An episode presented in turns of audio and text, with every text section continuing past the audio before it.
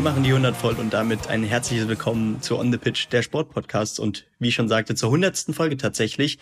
Die Bundesliga ist jetzt vorbei, auch wenn der Fußball noch nicht ganz in die Sommerpause geht. Natürlich, äh, ja, jetzt kommen ja erst noch die großen Wochen der Finals und ja, jetzt ist es erstmal Zeit, Revue zu passieren, was in diesem letzten Fußballjahr, in der letzten Fußballsaison passiert ist. Und das mache ich nicht nur mit David heute, sondern wir haben einen Gast hier. Moin David. Guten Tag, David. Grüß dich natürlich auch, äh, Benny. Oh, jetzt habe ich es verkehrt rum gesagt, mein Fehler. Und damit äh, grüße ich mal meine FCH-Community zu Folge 28. Erstmal herzlichen Glückwunsch äh, zu eurer hundertsten Folge. Ja, 28 ist jetzt nicht so eine schöne Zahl. Aber äh, freut mich sehr, heute bei euch sein zu dürfen, beziehungsweise ihr bei mir auch. Vielleicht als kleine Erklärung, wir machen heute so ein kleines Crossover. Genau, der andere David ist auch da. Schönen guten Abend auch von mir. Ähm, vielleicht zur zeitlichen Einordnung. Wir nehmen auf vor den Relegationen und direkt vor dem Europa League-Finale. Also wir haben gerade Mittwochabend 19 Uhr.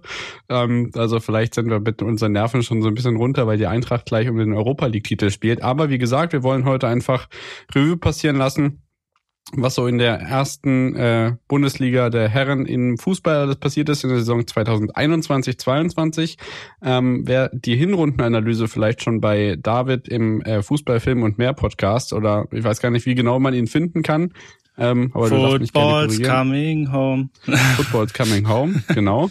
Ähm, da haben wir schon Noten vergeben und über die Hinrunde gesprochen und genau daran wollen wir jetzt anschließen und ein komplettes Saisonfazit machen. Und ja, wir haben uns jeder so sechs Mannschaften äh, vor die Brust genommen, damit wir das so ein bisschen aufgeteilt haben. Aber natürlich äh, darf jeder von uns seinen Senf zu den jeweiligen Teams dazugeben. Und ich würde sagen, wir ja, fangen einfach von oben nach unten an und dann müsste eigentlich immer abwechselnd jeder von uns äh, in eine Mannschaft einführen und dann gucken wir einfach so insgesamt auf die Saison zurück, gehen jetzt am Anfang auf die einzelnen Mannschaften ein und ähm, ja, am Ende gucken wir einfach so ein bisschen, was noch so kommt und würde sagen, wir steigen einfach direkt ein mit den Bayern. Die sind zum zehnten Mal hintereinander Meister geworden und ja, wir haben uns ein bisschen nach Sympathie aufgestellt, deswegen äh, bin ich mal nachher mit Arminia Bielefeld dran und äh, David darf mit Bayern München einsteigen. Bitte. Ja, äh, dann fange ich mal an. Also es ist ja immer so, dass man mit dem eigenen Verein doch härter ins Gericht geht als mit den anderen. Ähm, deswegen mag die Note, äh, Note vielleicht schocken, die ich gegeben habe. Und zwar ist das eine glatte drei. Eine Sache vorweg vielleicht, äh, ich gehöre definitiv nicht zu den Bayern-Fans, die sagen, nur weil man das Triple nicht gewinnt, ist die Saison schlecht. Ähm, das ist definitiv nicht der Fall. Allerdings äh, muss man einfach sagen, dass halt insbesondere in der Rückrunde, wir haben ja in der Hinrunde schon miteinander gesprochen, äh, dass man in der Rückrunde in den entscheidenden Phasen nicht da war. Man sagt ja immer so schön, die Bayern-Saison geht eigentlich ab Februar los. Und in den letzten Jahren, auch wenn man nicht das Triple geholt hat, war man aber in der Regel immer da. Und in dieser Saison war es quasi so, dass man nach der Hinrunde dachten, dachte, um Gottes Willen, die Bayern flexen alles weg. Bis jetzt auf, bis auf wenige Ausnahmen, wie jetzt zum Beispiel äh, ähm, das Pokalspiel gegen Gladbach. Aber es ging diesmal genau in die andere Richtung, dass man, wie gesagt, in der entscheidenden Phase nicht da war. Ähm, sowas gegen Gladbach ist es das zweite Mal, dass man in der zweiten Pokalrunde ausgeschieden ist. Das kann immer passieren. Dennoch ist der FC Bayern und gegen Villarreal, das, das darf einfach nicht passieren. Sorry, da muss man über zwei Spiele einfach weiterkommen.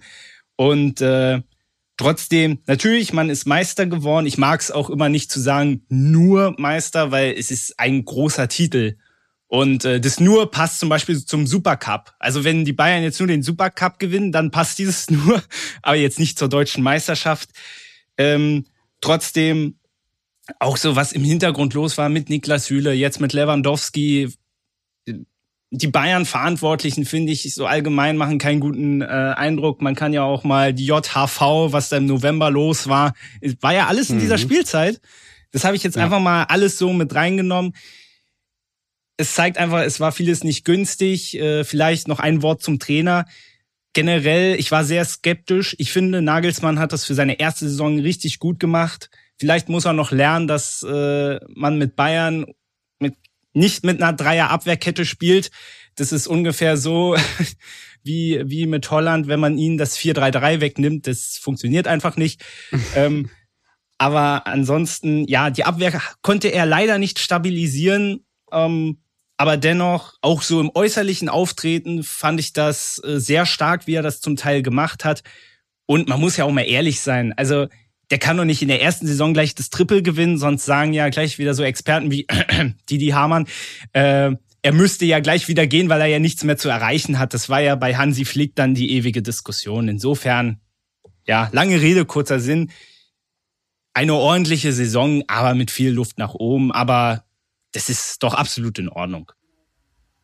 Benny? Ja, ich habe da eigentlich gar nicht mehr so viel hinzuzufügen. Ähm, mich, mich stört tatsächlich auch so ein bisschen äh, die Führungsriege äh, bei den Bayern, ähm, weil naja, klar sind zehn Meisterschaften in einer, äh, äh, am Stück natürlich erstmal etwas Großes, ähm, aber dann auch, keine Ahnung, manche Sätze müssen dann auch einfach aus dem Präsidium nicht kommen. Ich denke jetzt an etwas, was kürzlich zum Beispiel auch passiert ist. Ähm, jetzt die Tage erst meinte ja Uli Hoeneß zum Beispiel, ähm, hat sich so ein bisschen lustig gemacht über äh, die Stuttgarter, die sich so sehr über den Klassenerhalt gefreut haben, äh, dass sie da sich so freuen würden, als hätten sie die Meisterschaft gewonnen. Ähm, das sind immer so diese kleinen Spitzen, ähm, die letzten Endes aber auch der Bundesliga nicht die Spannung wiedergeben. Also ähm, man, man ruht sich dann auch so ein bisschen darauf aus, ähm, dass man eben diese, diese Macht in Deutschland ist, ähm, macht sich ein bisschen über andere äh, Mannschaften lustig und ähm, ja, man hat ja auch gar nicht das Interesse, die Bundesliga wieder spannender werden zu lassen. Das ist natürlich einerseits nicht die Aufgabe der Bayern. Andererseits ähm, tut es, glaube ich, aber auch den Bayern letzten Endes gut, äh, wenn sie in der Liga auch gefordert werden. Ja, absolut. Ähm, da hat Markus Rejek, der ehemalige oder bald ehemalige Geschäftsführer der Finanzen bei Arminia Bielefeld, der jetzt zum FC Köln geht, ja auch gesagt, äh, damals 2014, äh, die DFL hat da versprochen, wenn Bayern zehnmal hintereinander Meister wird, dann müsste sich was daran ändern. Ob das jetzt äh, kommt nächstes Jahr, wir werden sehen. Ähm, die Frage ist halt, ob in der Bayern-Führungsriege das auch alle so sehen, wie das David eben sieht, eben, dass es nur ein Titel ist oder dass es nicht schlimm ist, dass es in Anführungszeichen nur ein Titel wird. Ähm, was man auf jeden Fall sagen kann, ist, dass die Rückrunde deutlich schwächer war als die Hinrunde. Der schwache Februar, das du hast es schon angesprochen. Man hat ja alleine in der Hinrunde schon 43 Punkte geholt. Am Ende sind 77 geworden. Man hat wieder ähm, ja knapp die 100 Tore Marke angegriffen. Man hat die ein oder andere ärgerliche Niederlage eingesteckt, wobei das natürlich in der Liga nicht so ganz so schwer wiegt wie in der im internationalen Geschäft. Da hast du ja oder den DFB-Pokal. Von daher kann ich das eigentlich auch nur so unterstreichen und ähm, wenn ihr mögt und einverstanden seid, können wir weitermachen mit dem zweitplatzierten Borussia Dortmund. Ähm, da dachte man sich ja wieder einmal, ja, vielleicht greifen wir dieses Jahr mal an. Edin Terzic äh, war da nicht mehr Trainer, so dass Marco Rose in seine erste Saison als BVB-Trainer gegangen ist. Ja, man hat sich allerdings dann insgesamt auch neun Niederlagen in dieser Saison eingefahren und das sind vier mehr als die Bayern und äh, man hat am Ende zwei Spiele weniger gewonnen. Äh, die Bayern waren verwundbar in dieser Saison, das haben wir gesehen. Dass die Dortmunder offensiv zu was in der Lage sind, äh, wissen wir auch mit dem Personal da vorne drin. Natürlich haben sie deutlich, deutlich mehr Gegentore als die Mannschaften drumherum. 52 an der Zahl. Das sind so viele, wie zunächst dann erst äh, Hoffenheim auf Platz 9 wieder hat, weil die haben als nächste in der Tabelle dann erst mehr Gegentore als Dortmund. Da sieht man, dass dann die Probleme eher in der Defensive gelegen haben. Ähm, Rande hat so ein bisschen aufgegriffen, was Marco Rose gesagt hat, und zwar, dass zu den ganzen Ergebnissen, die vielleicht nicht ganz zufriedenstellend waren in dieser Saison, ja auch immer gewisse Geschichten gehören, ob das jetzt Corona-Ausfälle oder Verletzungen oder was auch immer, welche Formschwächen äh, waren und das Problem ist, dass diese Ereignisse und Ergebnisse eben im Gedächtnis bleiben und die dazugehörigen Geschichten eben nicht und dass dadurch das Dortmunder äh, Licht noch weiter unter den Scheffel gestellt wird. Das kann man allerdings nicht als ausschließlichen Grund dafür ähm, ansehen, dass eben die Dortmunder überhaupt nicht zufrieden sein können mit dem, was passiert ist. Deswegen hat es auch dazu geführt, dass meine Hinrundennote drei jetzt inzwischen zu einer vier gekommen ist. Ähm, ja, man hat Glanzlichter gezeigt, nicht zuletzt mit einem 6 zu 1 gegen Wolfsburg, was auch vom äh, Trainer herausgehoben wurde. Dazu muss man allerdings auch sagen, Wolfsburg extrem, extrem auswärts schwach in dieser Zeit in den letzten Spielen. Das hatte ich in einer von unseren Folgen mal angesprochen und äh, zu Hause zwar stark, ähm, aber sich auf diesem 6 zu 1 gegen Wolfsburg jetzt auszuruhen, ist eigentlich auch lächerlich. Ähm, man ist in der Champions League gescheitert, man ist in der Europa League gescheitert, in einer schwachen Champions League Gruppe. Ähm, eigentlich sehr, sehr ironisch, dass RTL extra eine Free-TV-Einblendung um 20.15 Uhr beim Rangers ausscheiden beim Stand von 2 zu 4 sogar noch einge eingeblendet hat und das Ganze dann das endgültige aus der internationalen ja, Szene von Dortmund war. Im DFB-Pokal ging es nicht weit. Ähm, da war es dann am Ende Alex Witzel, der mit einem Eigentor das Pokal aus einläutet, wo die Bayern ja schon rausgeflogen waren. Und jetzt kommt ja noch ein Riesenumbruch. Zorc ist weg, Kehl übernimmt und dann gab's von der Südtribüne mehr Applaus für Marcel Schmelzer, der aus welchen Gründen auch immer noch im Kader war, als äh, bei Erling Haaland. Zwar hatten wir jetzt mit Süle, Schlotterbeck und Adeyemi äh, durchaus perspektivvolle Namen da auf der Liste stehen, aber wenn man sich René, Pongracic, Zagadou, Witzel, Hitz, Birki, Akanji, Guerrero, Hazard und Brandt alle mit ungewisser Zukunft vorstellt, kann man sich auch nicht so recht vorstellen, wie das nächste Saison bei Dortmund zu einem richtigen Angriff werden wird. Ja, also ähm, ich habe tatsächlich auch eine vier. äh, weil du hast es ja im Prinzip schon gesagt und ich habe äh, meine Community wird's wissen, äh, dass ich mich schon mehrfach über den BVB, vor allem über das internationale Auftreten sehr aufgeregt habe, weil ich einfach nicht verstanden ha habe, wie man äh, erstmal, wie man aus der Champions League aus dieser Gruppe rausfliegen kann. Aber da sagt man gut, okay, dann halt Europa League. Jetzt am Ende kann man sagen, sie sind gegen den Finalisten ausgeschieden. Aber ist denn ist denn das jetzt irgendwie erstrebenswert oder macht die Sache jetzt besser? Nee, keineswegs. Ich möchte vielleicht noch eine Personalie rausgreifen, wo ich, äh, die ich im letzten Jahr in unserer Saisonabschlussfolge sehr kritisiert habe. Das war Julian Brandt. Ich mhm. glaube, da hatten wir irgendwie so die Top-Flop-Mittelfeldspieler. Äh, ja. Und da war Julian Brandt für mich dabei, weil ich bei ihm immer noch so warte, wann kommt denn endlich mal dieser äh, äh, Wann kommt er endlich aus diesem, ja, aus diesem Talentenstatus denn endlich mal raus? Das ist er ja, ja alterstechnisch schon. Und auch in dieser Saison, er hatte sehr gute Phasen, lange Zeit dann wieder gar nicht, äh, war gar nicht mehr zu sehen. Und äh, das, ich finde, das steht so ein bisschen symbolisch für den gesamten BVB. Aber ich bin auch sehr gespannt auf die neue Saison, wie sie das Abwehrproblem da, ob, ob das funktionieren wird mit Süle und Schlotterbeck. Ich habe da ehrlicherweise ein bisschen Sorge. Ich hätte Schlotterbeck lieber beim FC Bayern gesehen, gebe ich zu. Ähm, deswegen, ich bin sehr gespannt, aber äh, die Saison, wie gesagt, Meisterschaft, ja gut, kann man abhaken, obwohl die Bayern genug angeboten haben, aber alles andere, nee, das, das war einfach viel zu wenig. Ja, also stimme ich auf jeden Fall zu, definitiv. Ähm, und Dortmund hat natürlich auch einen anderen Anspruch. Da geht's nicht mehr nur um die Vizemeisterschaft. Äh, man will die Bayern äh, langfristig attackieren ähm, und auch so ein bisschen die Dominanz der Bayern brechen. Ähm, aber wenn man ganz ehrlich ist, also natürlich bei, bei auf der einen Seite äh, klar, ein, ein Haaland hat da dort, Dortmund auch durch die Saison gezogen und auch wahrscheinlich 80 Prozent Anteil an dieser Vizemeisterschaft, dass, dass es jeder Platz zwei geworden ist mit seinen Toren.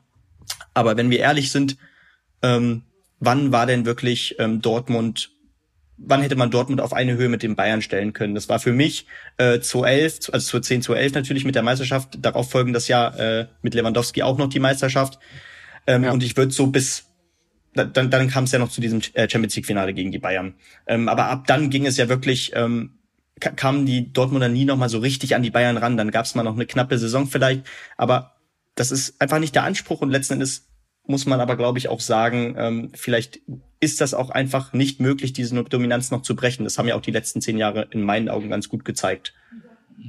Wobei, was glaubt ihr, wer da? Ja, sorry, ähm, mach erst du. Ähm, wobei ich äh, kurz einhaken, weil es ist ja auch immer so dieses Thema, ähm, ne, Meisterschaftskampf ist ja ist ja mhm. nicht mehr so spannend. Hm, ich würde ich würde halt so weit mitgehen, äh, dass man sagt, äh, als die Ära mit Pep Guardiola begann, diese drei mhm. Jahre, da, da waren die Bayern nicht zu stoppen. Das war, ja. konnte keiner. Außer jetzt in der Champions League dann zum Beispiel. Aber danach, als es dann anfing, Carlo Ancelotti und so weiter, und da gab es ja auch einige Trainerwechsel, hattest du es eigentlich in keinem Jahr, vielleicht hinten raus nicht, aber es gab eigentlich kein Jahr, wo die Bayern nicht verwundbar waren. Das, ich finde, das wird in der Diskussion immer so ein bisschen äh, vergessen, weil in der Zeit mit Pep Guardiola, da war eigentlich, da gab es nie so einen richtigen Slot, wo du an die Bayern rankamst. Aber danach ja. gab es immer wieder Phasen. Und äh, ja, richtig spannend war dann nur diese eine Saison, ähm, wo es dann bis zum letzten Spieltag dann auch erst entschieden wurde. Aber deswegen finde ich es immer schwierig zu sagen, ja, die Bayern sind schuld, dass die Meisterschaft nicht mehr spannend ist. Also seit ist das eigentlich hm. immer möglich, war ja, es genau. immer möglich. Ja, genau. Es, es gab andererseits dann ja auch doch, wie auch diese Saison wieder zeigt, genug Matchbälle, ähm, die äh, man hätte nutzen können von den Bayern oder äh, Fehler und Stolperer, die man ganz gut ausnutzen konnte. Aber genau dann, genau dann kamen auch selber eben die Niederlagen äh, aus Dortmund und es wird ja auch nicht leichter. Klar, man geht jetzt das Defensivproblem an und hat da, glaube ich, auch ähm, klar, da kann man sich streiten, ob das äh, in dem Duo funktioniert, aber mit Süle und Schlotterbeck definitiv Potenzial, dass es besser wird in der kommenden Saison. Andererseits tut sich dann im Sturm natürlich äh, wieder die Gefahr auf, dass man einen Haaland nicht auffangen kann. Das befürchte ich nicht nur, das, äh, da gehe ich von aus, weil äh, der nächste Stürmer ähm, neben Adeyemi, weil ich gehe nicht davon aus, dass Adeyemi die Rolle von äh, Haaland übernehmen wird, ähm, wird definitiv nicht äh, in der Anzahl und in dem äh, ja, Intervall wie ein Haaland. Und dann äh, muss man schon abwarten, ob das dann nicht doch vielleicht in die Richtung äh, von Leverkusen geht, anstatt äh, weiter in die Richtung der Bayern. Mhm. Ja, genau, das wäre jetzt auch meine Frage von eben gewesen, was ihr eben glaubt, wer da abgesehen von der Defensive mit äh, Süle und Schlotterbeck eben da offensiv das Zepter in die Hand nehmen kann, wenn man weiß, wer da überhaupt übrig bleibt. Jude Bellingham wurde jetzt von vielen irgendwie als zukünftiger Kapitän oder so genannt, aber ich meine, der Junge ist 18 Jahre alt, immer noch. Ähm, ich weiß nicht, ob man da seine kompletten Hoffnungen reinsetzen sollte. Von dem Timo Werner Gerücht im Sturm habe ich auch lange nichts mehr gehört. Das war ja auch zwischenzeitlich mal irgendwie im Gespräch mit Adiemi zusammen. Also ich sehe da einfach vorne jetzt das Problem, falls mhm. es hinten klappt, wo ja David zum Beispiel auch im Zweifeln ist. Ja.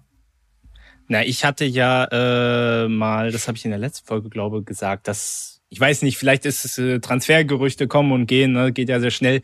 Ja. Aber ich hatte ja mal vor zwei Wochen irgendwie was von Paulo Dybala gelesen, der ja auch ablösefrei wäre, ob Ui. man das Gehalt. Äh, ja, wie gesagt, es ist, aber es war ein Gerücht von Sky. Also ich habe ja, das habe ich auch gelesen. Äh, ja, ja, das stimmt. Wo ich, wo ich dann glaube auch äh, einen der vorangegangenen Folgen gesagt habe, also wenn du Dybala und äh, Süle so ein Zweierpack ablöse, ja gut, die kriegen ordentlich Gehalt, aber ablösefrei äh, wäre schon sehr sehr sexy. Hm. Aber ansonsten naja, ist halt die Frage, ob sie jetzt wirklich so einen Stoßstürmer wie Haaland noch suchen oder ob sie dann mit Adeyemi müssen sie natürlich äh, die Struktur des Spiels natürlich ein bisschen verändern. Vielleicht bietet sich's auch an, äh, dass Marco Rose das macht, weil er einfach gesehen hat, so in dieser Saison, hm, es, es braucht einfach ein paar Veränderungen und vielleicht ist das genau die richtige. Ist halt mhm. die Frage, ob sie es jetzt ausprobieren wollen, das Risiko eingehen möchten. Ansonsten, ja, wie wär's mit Wout Weghorst in der Winterpause einfach aus Burnley. ja, der hat, der hat ja schon mal in der Bundesliga funktioniert, klar.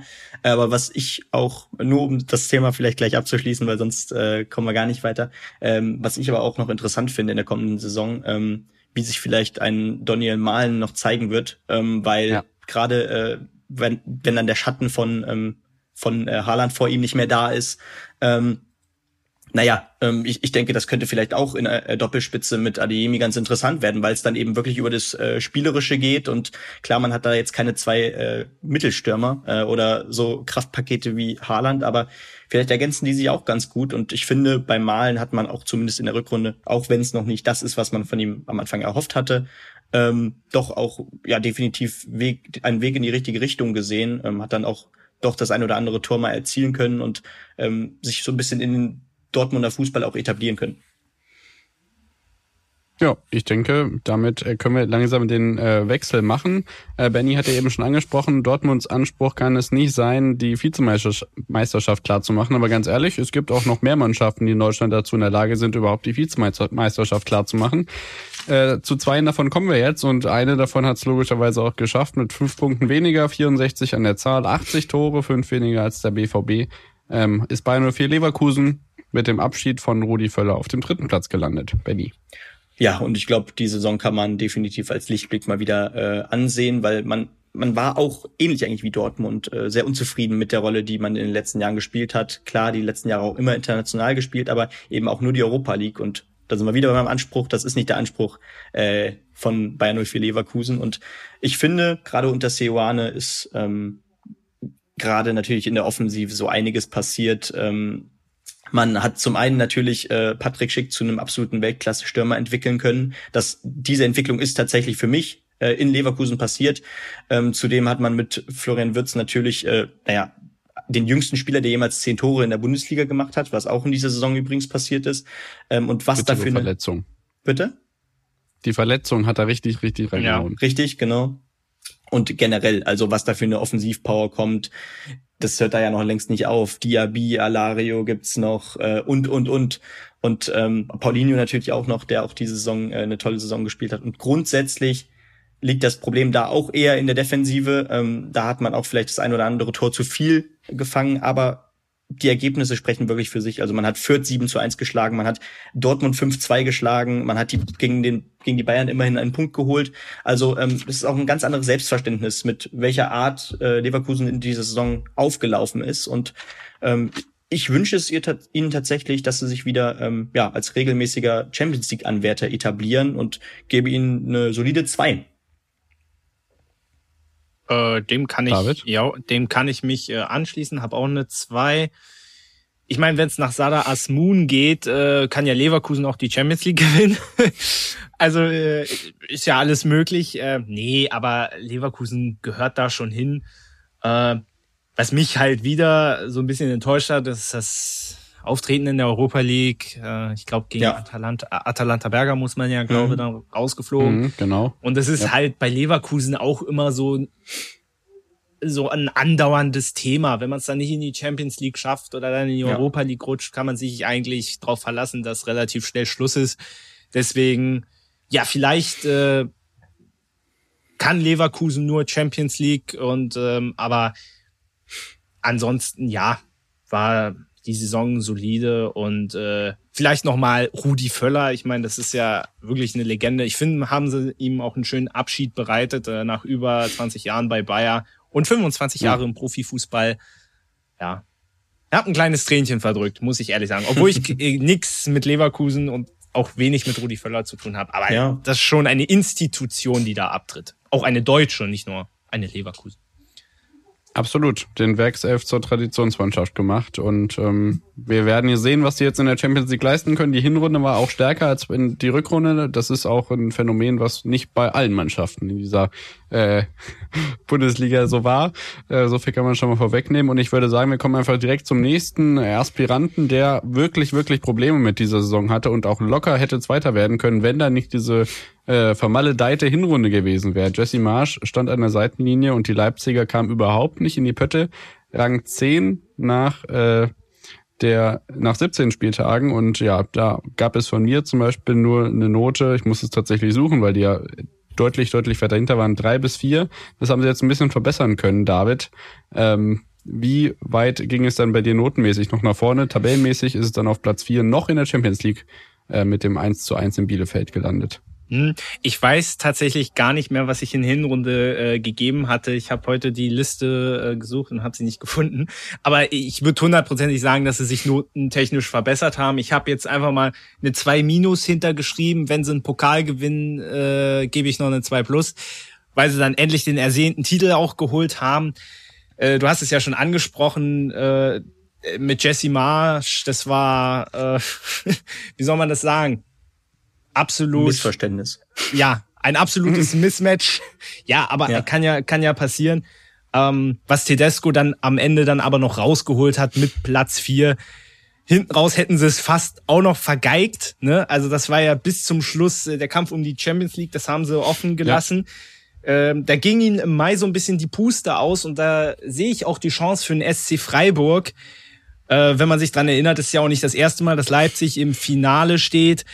Äh, und deswegen war es für mich auch wenig überraschend, dass sie dann in der Europa League an den Rangers gescheitert sind, weil man gemerkt hat, so diese am Anfang, was Tedesco so mitgebracht hat, es ist so hinten raus wieder so leicht abge, abgefallen. Und ich glaube tatsächlich, hätte die Saison noch paar Wochen länger gedauert, hätten die Leipziger das vielleicht auch noch verspielt. Das, sie haben es ja auch so auf der letzten Rille in Bielefeld noch geschafft.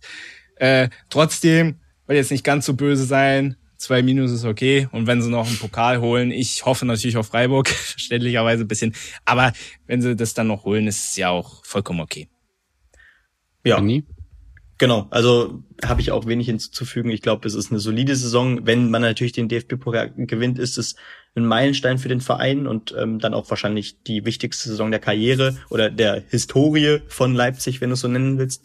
Ähm, und ja, da ich natürlich aufgrund einer Vergangenheit mit ihm ähm, auch immer noch ähm, ja, viele Sympathien für äh, Domenico Tedesco hege, ähm, und ihn sehr bewundere, ähm, muss ich auch wirklich sagen, gute Arbeit in der Rückrunde, hat ja auch, glaube ich, den, den besten Schnitt äh, aller Leipziger Trainer bisher, habe ich, glaube ich, irgendwo gelesen. Und ich finde es einfach Wahnsinn. Also man, viele sagen, er hätte keine echte Handschrift, aber die Handschrift ist eben wirklich aus dem Spielermaterial, was bei dem Verein ist ähm, einfach das Beste rauszuholen. Und das war bei Schalke eben tatsächlich eher aus der Fünferkette heraus ähm, auf Konter zu lauern. Und bei äh, Leipzig kann er eben jetzt endlich diesen erfrischenden Offensivfußball spielen. Und ähm, es funktioniert genauso gut, bis besser sogar.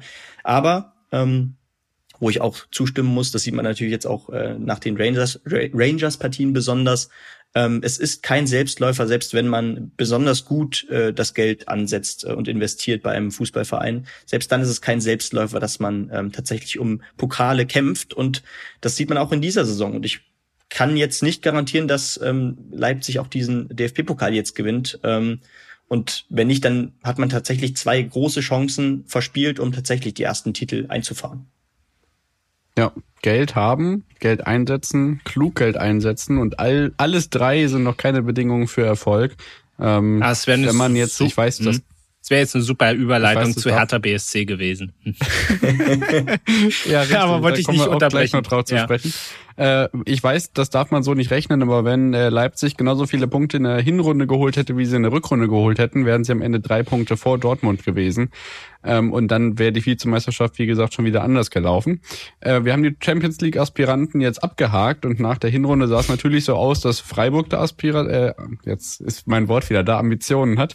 Ähm, aber Union Berlin hat tatsächlich lange gekämpft, dass es dieses noch äh, geknackt haben. Am Ende hat es, wie gesagt, leider nicht gereicht. Man hat den Punkt und den Platz tatsächlich sogar noch äh, getauscht mit dem SC Freiburg dadurch, dass Freiburg eben in Leverkusen verloren hat und Union eben zu Hause gegen Bochum gewonnen hat, ist Union auf der 5 gelandet und deswegen ist es ja auch jetzt die nächste Mannschaft. Ja, und ähm, nach dem nach der 2 Minus, die sie von mir in der Hinrunde bekommen haben, haben sie jetzt von mir eine glatte 2 bekommen. Es war wieder einmal, zum dritten Mal hintereinander die erfolgreichste Saison der Vereinsgeschichte. Man hat mit dem Sieg in Bochum, ähm, ja, gegen, äh, gegen Bochum zu Hause die Europa League jetzt festgemacht. Ich warte eigentlich drauf, dass jetzt der Stadionumbau bald mal losgeht. Der ist ja beim Präsidenten, wenn er Pressekonferenzen gibt, schon immer hinten äh, als Werbeanimation angedacht. Und ich denke, jetzt so langsam kommt ja auch wirklich Geld rein. Ähm, zum Beispiel, wenn man kein Gehalt für Max Kruse mehr zahlen muss dann sollte man den Stadionumbau, denke ich, auch ein bisschen vorankriegen. Ja, also Haraguchi, Kedira sind neu dazugekommen. Man hat natürlich aber auch einige herbe Abgänge ähm, erleiden müssen. Neben Max Kruse waren das zum Beispiel ähm, Andrich, äh, den sie an Leverkusen verloren haben, der Leverkusen jetzt richtig, richtig aufgetrumpft hat und auch bei der Union natürlich eine zentrale Rolle gespielt hat. Ähm, Friedrich ist gegangen. Ähm, danach also in der Innenverteidigung und danach hat man tatsächlich Hertha im Pokal rausgehauen und vergessen natürlich auch der Derby-Sieg im Olympiastadion jetzt in der Rückrunde. Also da hat man auch bewiesen, dass man in Berlin die Nummer eins ist. Aber da kann sicherlich unser Berliner gleich noch ein bisschen was zu sagen. Äh, Max Kruse ist tatsächlich zu einem Zeitpunkt gegangen, wo Union hätte Champions League spielen können. Ähm, also all das unterstreicht wieder einmal, dass da richtig, richtig gute Arbeit geleistet wird. Man hat nur ganz knapp das Pokalfinale verpasst und ähm, ja, ich denke, der Weg nach Europa, man hatte ganz bewusst keine, ganz bestimmt keine Lust, äh, Europa League Qualifikation zu spielen, weil da kriegt man ebenso skurrile Lose oder vielleicht sogar noch skurrilere als in der Conference League. Von daher Glückwunsch zu Platz 5. Oliver Runert und Urs Fischer machen da auf jeden Fall einen richtig, richtig guten Job und ähm, ja, da geht's europäisch bestimmt ein bisschen weiter, vielleicht sogar als das letztes Jahr der Fall war gegen Feyenoord. Ähm, ja, ähm, David. Ja, also äh, ich habe jetzt Union einfach mal eine Eins gegeben mit einem kleinen Minus, aber weil ich mir doch gewünscht hätte, dass man vielleicht die Conference äh, League Gruppenphase übersteht. Aber das ist jetzt Meckern auf aller hohem Niveau. Ich, ich bin bei Union äh, hast ja schon angesprochen als Berliner, äh, man hat ja, auch wenn ich, also ich bin jetzt weder Union noch Hertha-Fan, trotzdem hat man ja einen gewissen Patriotismus, sage ich mal, für seine Heimatstadt und ja, es, es ist einfach Wahnsinn. Man hat ja auch Haufen äh, Fans in seinem direkten Umfeld und äh, übrigens der andere Benny, äh, der mit mir normalerweise aufnimmt, äh, glühender Eisern-Fan.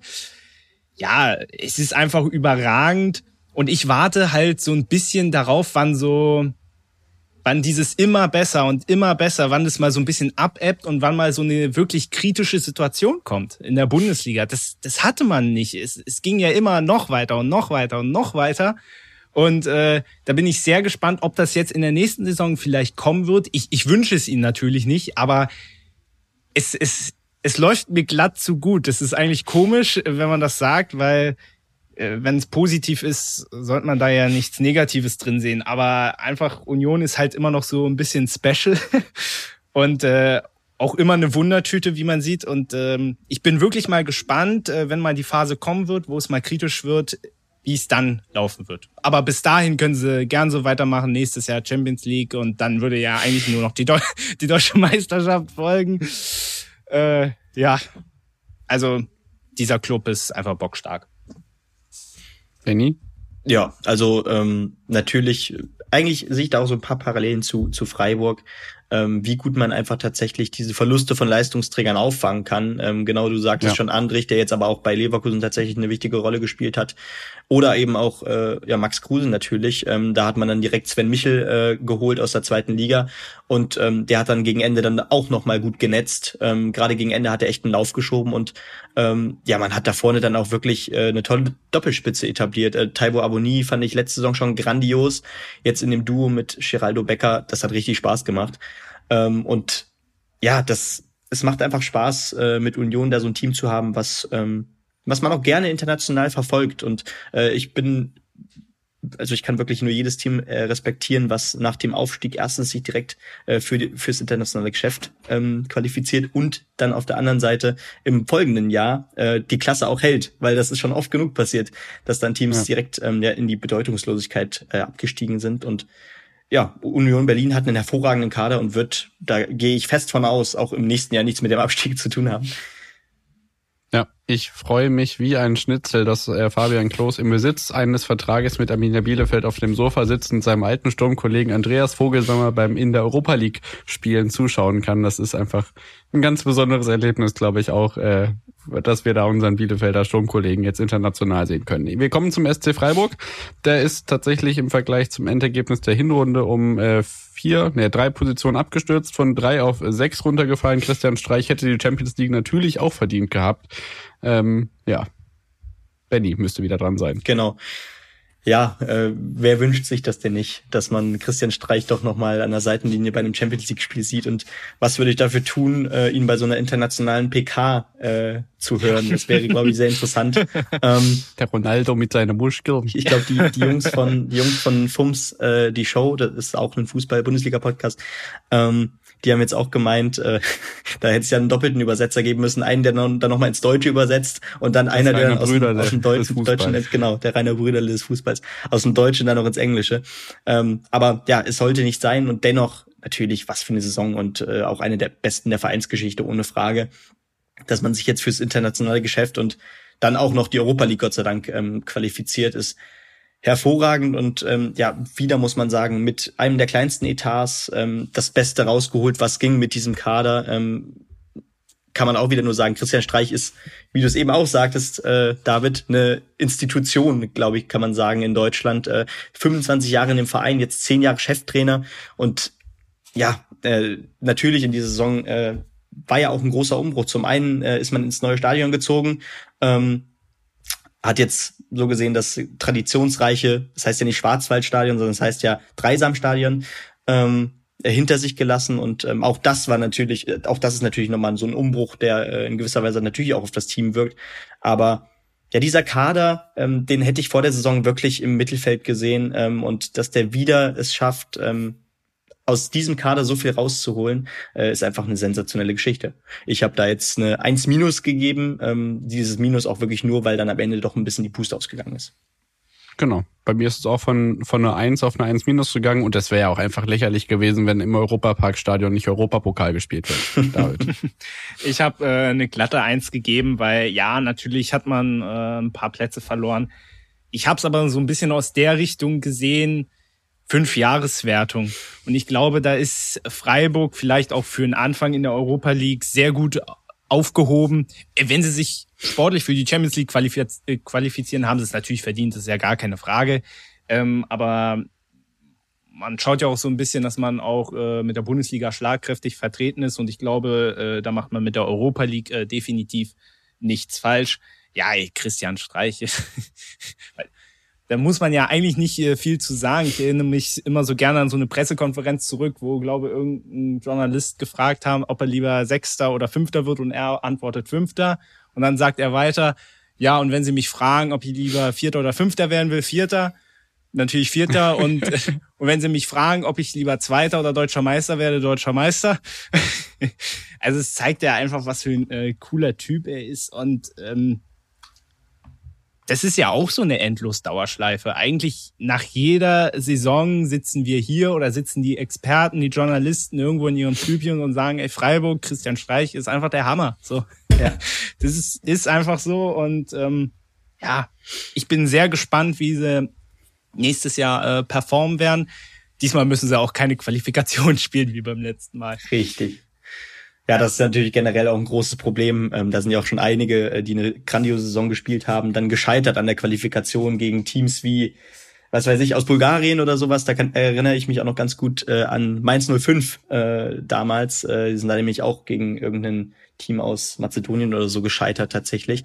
Ähm, aber was ich jetzt noch bei Freiburg hinzugefügt hätte, ähm, man ist jetzt aber auch in der Position, dass man ähm, nicht mehr nur Ausbildungsverein ist, ähm, weil, also das hat man ja auch gesehen, Bremen ist zwar abgestiegen und man hat einen Spieler eines Formats von ähm, Maximilian Eggestein verpflichten können ähm, und sich, der, der sich halt tatsächlich überzeugt hat von diesem Verein. Und genauso hat man es jetzt gesehen, äh, beim Abgang von Schlotterbeck konnte man direkt reagieren und hat mit Matze Ginter eine Vereinslegende verpflichtet. Ähm, und das, das ist für mich, für mich sogar die, die bessere Variante, gerade für eine Saison, in der man international spielt, dass man da so einen erfahrenen, sogar ja Weltmeister jetzt im Team hat. Ja. Und ich habe das Gefühl, ähm, Freiburg könnte sich da auch so ein bisschen noch äh, mehr konsoli konsolidieren, so ist richtig. Ähm, und vielleicht jetzt auch ähm, vom von der Kaderstärke her ähm, konstanter werden. Man hat jetzt einfach mehr Argumente auf der eigenen Seite, um auch Spieler langfristig an sich zu binden.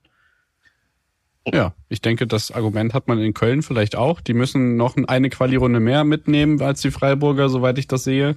Äh, Rang 7 in der Bundesliga, David. Ähm, die Champions League ist es nicht ganz geworden. Da hat das Stadion zwischenzeitlich auch gebrüllt, aber Europa gibt es auf jeden Fall. Ja, aber wollen wir ja auch da mal nicht so hoch fliegen.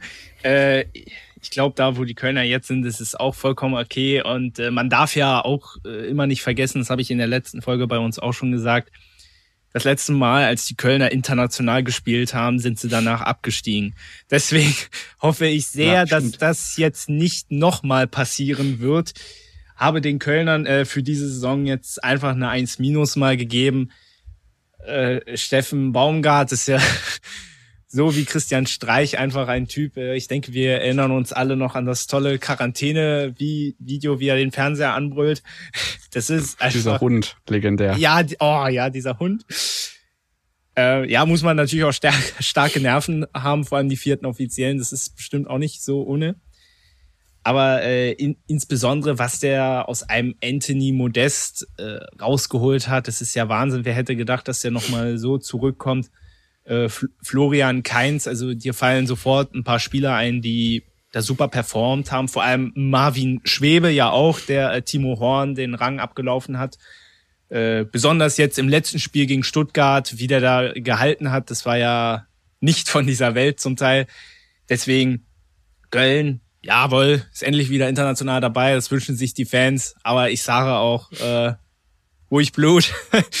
Passt in der neuen Saison auf, dass er nicht absteigt. Das wäre sehr, sehr schade. Und vielleicht in der Conference League äh, klappt da ja was. Das ist halt auch das ein, die einzigen Conference League Spiele, die ich auch bei Union geguckt habe. Mehr Conference League habe ich bisher nicht gesehen. Es waren die nur die Union Spiele ja. und dann nächstes nächstes Jahr dann Köln.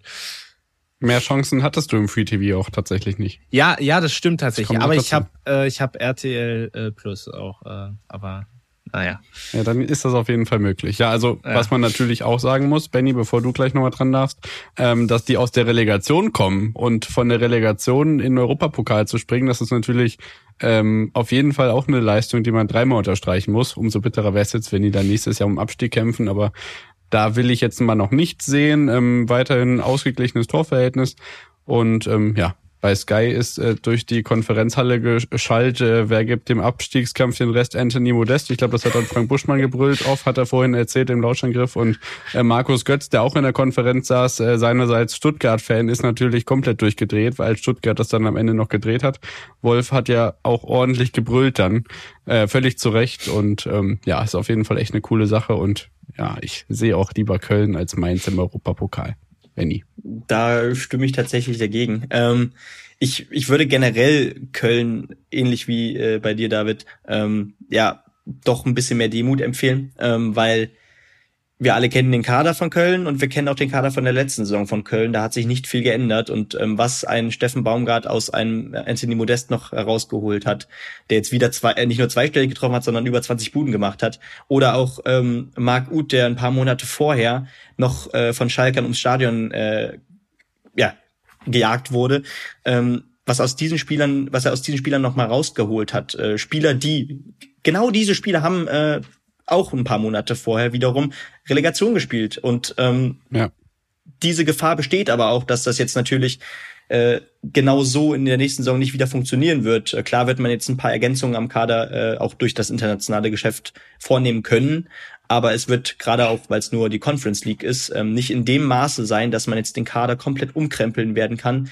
Dementsprechend ist die Wahrscheinlichkeit mit der Dreifachbelastung und äh, einem ähnlichen Kader wie dem dann auch definitiv sehr gefährlich, dass man ähm, nächste Saison vielleicht doch im äh, Tabellenkeller wieder sich befindet. Und ich fand auch den Platzsturm tatsächlich beim Erreichen oder bei, bei der sicheren, beim sicheren Erreichen der Conference League sehr übertrieben und ähm, ich glaube auch die Fans hypen gerade den Verein doch zu sehr, auch wenn die Saison absolut gut war. Na klar.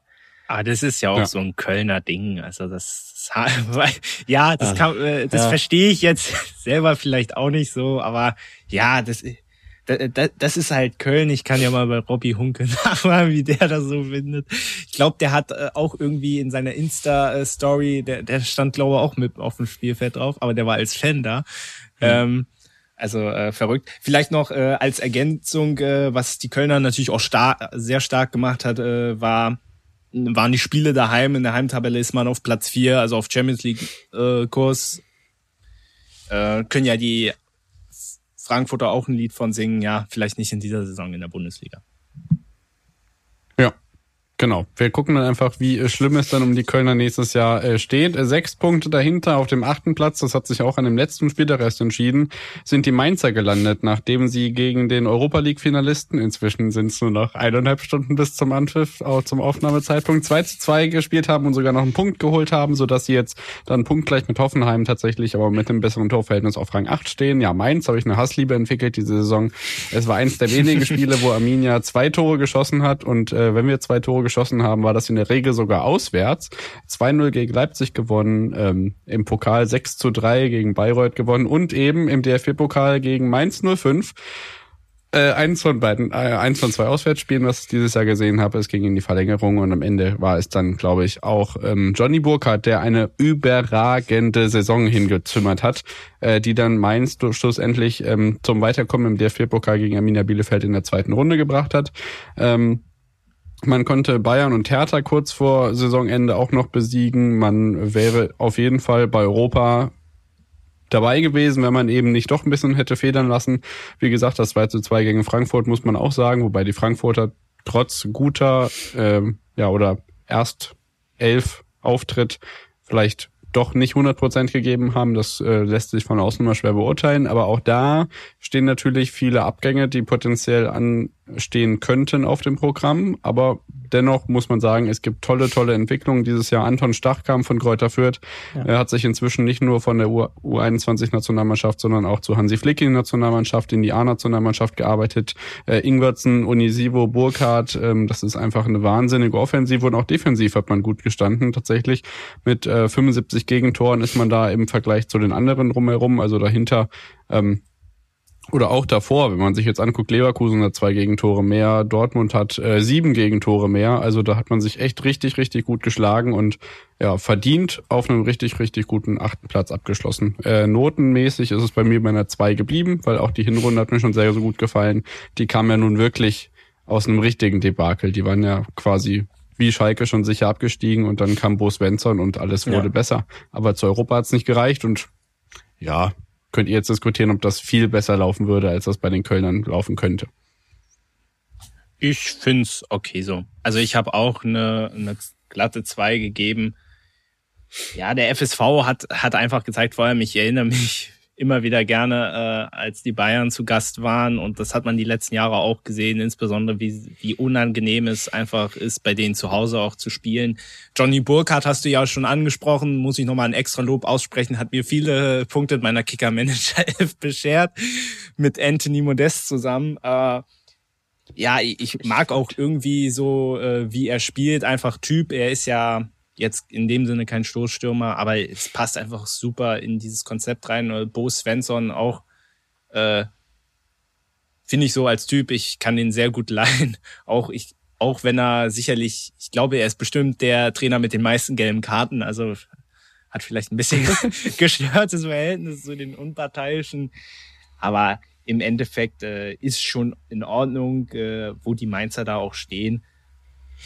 Darauf lässt sich aber auch gut aufbauen. Ich finde es immer so bei so Mittelfeldteams wie so wie zum Beispiel jetzt Mainz oder Hoffenheim kommt ja auch als nächstes, finde ich es oft immer schwer, äh, die so zu bewerten, weil die jetzt zum, ja. im Vergleich jetzt zu Gladbach und Wolfsburg beispielsweise jetzt nicht so diese extremen Ambi Ambitionen nach oben haben, aber dennoch es ja da Möglichkeiten gibt, dass die das auch erreichen können. Aber ich denke, eine 2 ja, habe ich gar nicht so viel noch hinzuzufügen, ehrlich gesagt. Ähm, ich muss, glaube ich, nicht noch eine Lob Lobeshymne auf ähm, eine Johnny Burkhardt singen, ähm, aber ja, generell genau, natürlich auch Unisivo, der übrigens genauso viele Scorerpunkte wie äh, ein gewisser äh, Johnny Burkhardt geholt hat. Und ja, genau, ähm, grundsätzlich, glaube ich, nach dieser solchen Saison, letzte Saison, ähm, muss man wirklich Bo Svensson, glaube ich, oder vor Bo Svensson den Hut ziehen, ähm, was er aus dieser Mannschaft ja, erreicht hat und ähm, gerade er versucht ja auch tatsächlich mehr junge Spieler in die Mannschaft zu integrieren, ähm, was Mainz in meinen Augen noch ein bisschen intensiver gemacht hat als äh, Köln, weshalb ich auch ehrlich gesagt mich sogar ein bisschen mehr über Mainz gefreut hätte in der ähm, ja, im internationalen Geschäft, weil da dann auch noch so ein bisschen dieser jugendliche Leichtsinn positiv gesagt ähm, ja. ja definitiv positiv sich auch aufs internationale Geschäft auswirken könnte.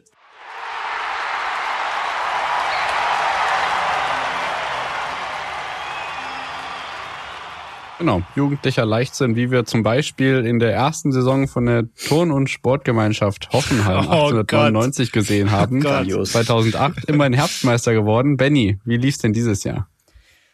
Ja, äh, Sebastian Hönes wurde ja schon entlassen. Ähm, yep. Ich glaube, also ich, ich halte immer, immer noch große Stücke auf ihn, ähm, aber äh, absolut verständlich. Äh, zweimal in, in Folge jetzt das internationale Geschäft äh, ja ähm, verpasst und ähm, das mit einem Kader, der absolut äh, ja dafür prädestiniert wäre, international zu spielen in meinen Augen. Man konnte Kramaric halten, was natürlich immer noch ein absoluter Gewinn ist, auch wenn er mittlerweile mehr durch Vorlagen als durch Tore glänzt, muss man ja sagen. Ähm, und grundsätzlich muss man mit diesem Kader auch natürlich ums internationale Geschäft kämpfen. Das hat man gemacht. Äh, aber letzten Endes hat es nicht gereicht zum zweiten Mal wieder. Und ähm, das tut, glaube ich, auch tatsächlich Hoffenheim sehr weh. Man hat Spieler etabliert, ähnlich auch wie Mainz, jetzt zum Beispiel einen David Raum, der eine hervorragende Saison äh, gespielt hat und zum Nationalspieler wurde bei Hoffenheim. Ich glaube, das ist ganz wichtig, den da auch nochmal zu erwähnen. Und ja, auch an Dennis Geiger zum Beispiel, der letzte Saison schon eine gute Saison gespielt hat, hat auch den nächsten Schritt gemacht in den Profifußball. Ähm, und grundsätzlich muss ich sagen, gebe ich eine ja, ich würde vielleicht eine drei minus bis drei sagen, äh, weil eben, glaube ich, doch schon der Anspruch internationales Geschäft da war und ähm, das hätte definitiv passieren müssen. David? Ähm, ich habe eine glatte drei gegeben. Äh, David Raum hast du ja angesprochen. Äh, den würde ich auch sehr gerne in München sehen, weil ich glaube, dass diese Kombination mit Lewandowski, gut, Lewandowski ist ja die Frage, ob er jetzt gehen wird, aber die hätte auf jeden Fall sehr gut gepasst ja, ansonsten Hoffenheim, äh, natürlich haben die Ambitionen, international zu spielen, aber so aus persönlicher Sicht bin ich nicht traurig, dass es nicht geschafft haben, so ein bisschen. Also mhm. ich, ich fühle einfach nicht so Hoffenheim im internationalen Geschäft und wenn sie es halt schaffen, ja, gut, okay, aber es, das, da reiße ich mir ja. jetzt nicht die T-Shirts vom Leib wie heute Abend hoffentlich bei Eintracht Frankfurt. Äh, deswegen ähm, ist das jetzt für mich persönlich nicht so ein Verlust, obwohl der Absturz natürlich schon extrem ist. Also man war, nach dem 25. Spieltag, war man noch auf Platz vier Und da ja. ist es natürlich heftig, äh, wie es da zurückging. Riesiges Thema, wo jetzt ja auch Dominik, äh, die FCA-Community kennt den, äh, ja auch regelmäßig flucht, ist die Chancenverwertung. Das war ja unfassbar. Ich erinnere mich zum Beispiel an, weiß nicht, ob es jetzt am 34. Spieltag war oder am 33., wo Kramaric äh, mehr oder weniger am leeren Tor vorbeischießt. Äh, ich finde, das hat die Saison von Hoffenheim äh, so ein bisschen zusammengefasst. Ja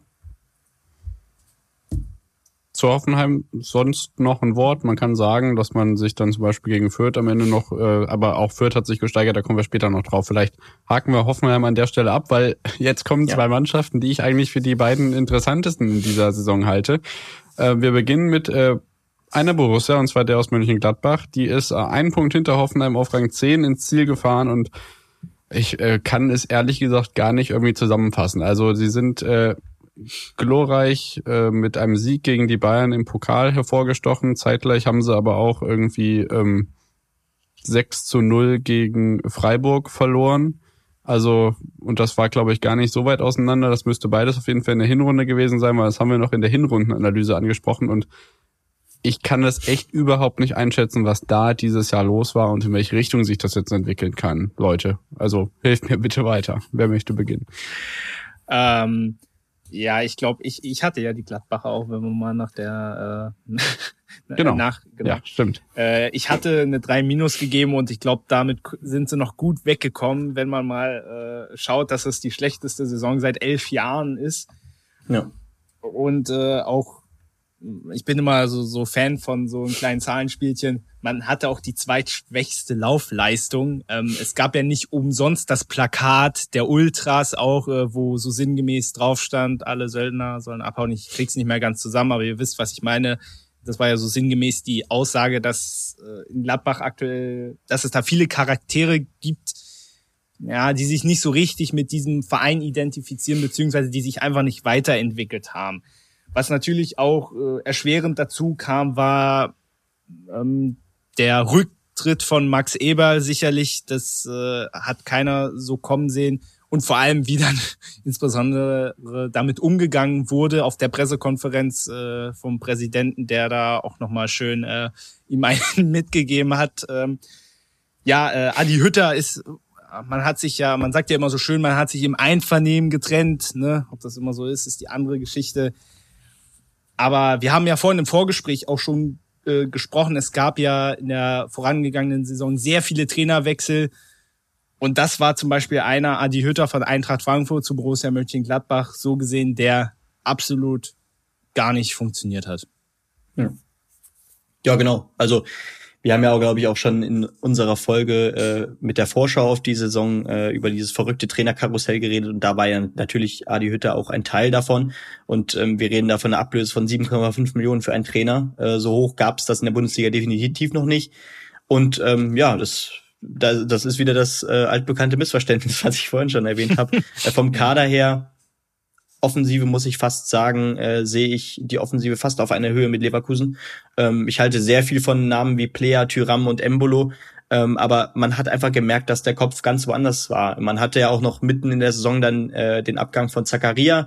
Ähm, das war ja auch nur ein Teil äh, der Medaille oder eine Seite der Medaille, weil ähm, man hat viele Spieler, die ähm, ganz andere Ambitionen haben und eigentlich auch schon frühzeitig verkündet haben, dass sie ihre Zukunft nicht bei Gladbach sehen und das tut natürlich, das das hat natürlich auch einen Einfluss auf das äh, Mannschaftsgefüge und da hat es ein Adi Hütter dann auch einerseits natürlich nicht leicht, den Laden da ordentlich zusammenzuhalten. Andererseits, äh, klar, ähm, gehört eine Teilschuld natürlich auch dem Trainer, aber ich glaube, das ist tatsächlich so ein Wechselspiel. Man sagt immer, ähm, der Trainer ist schuld, aber es ist, glaube ich, eine gute, gesunde Mischung aus diesen beiden Faktoren und ähm, verstehe immer noch nicht, warum dieser Kader nicht funktionieren kann.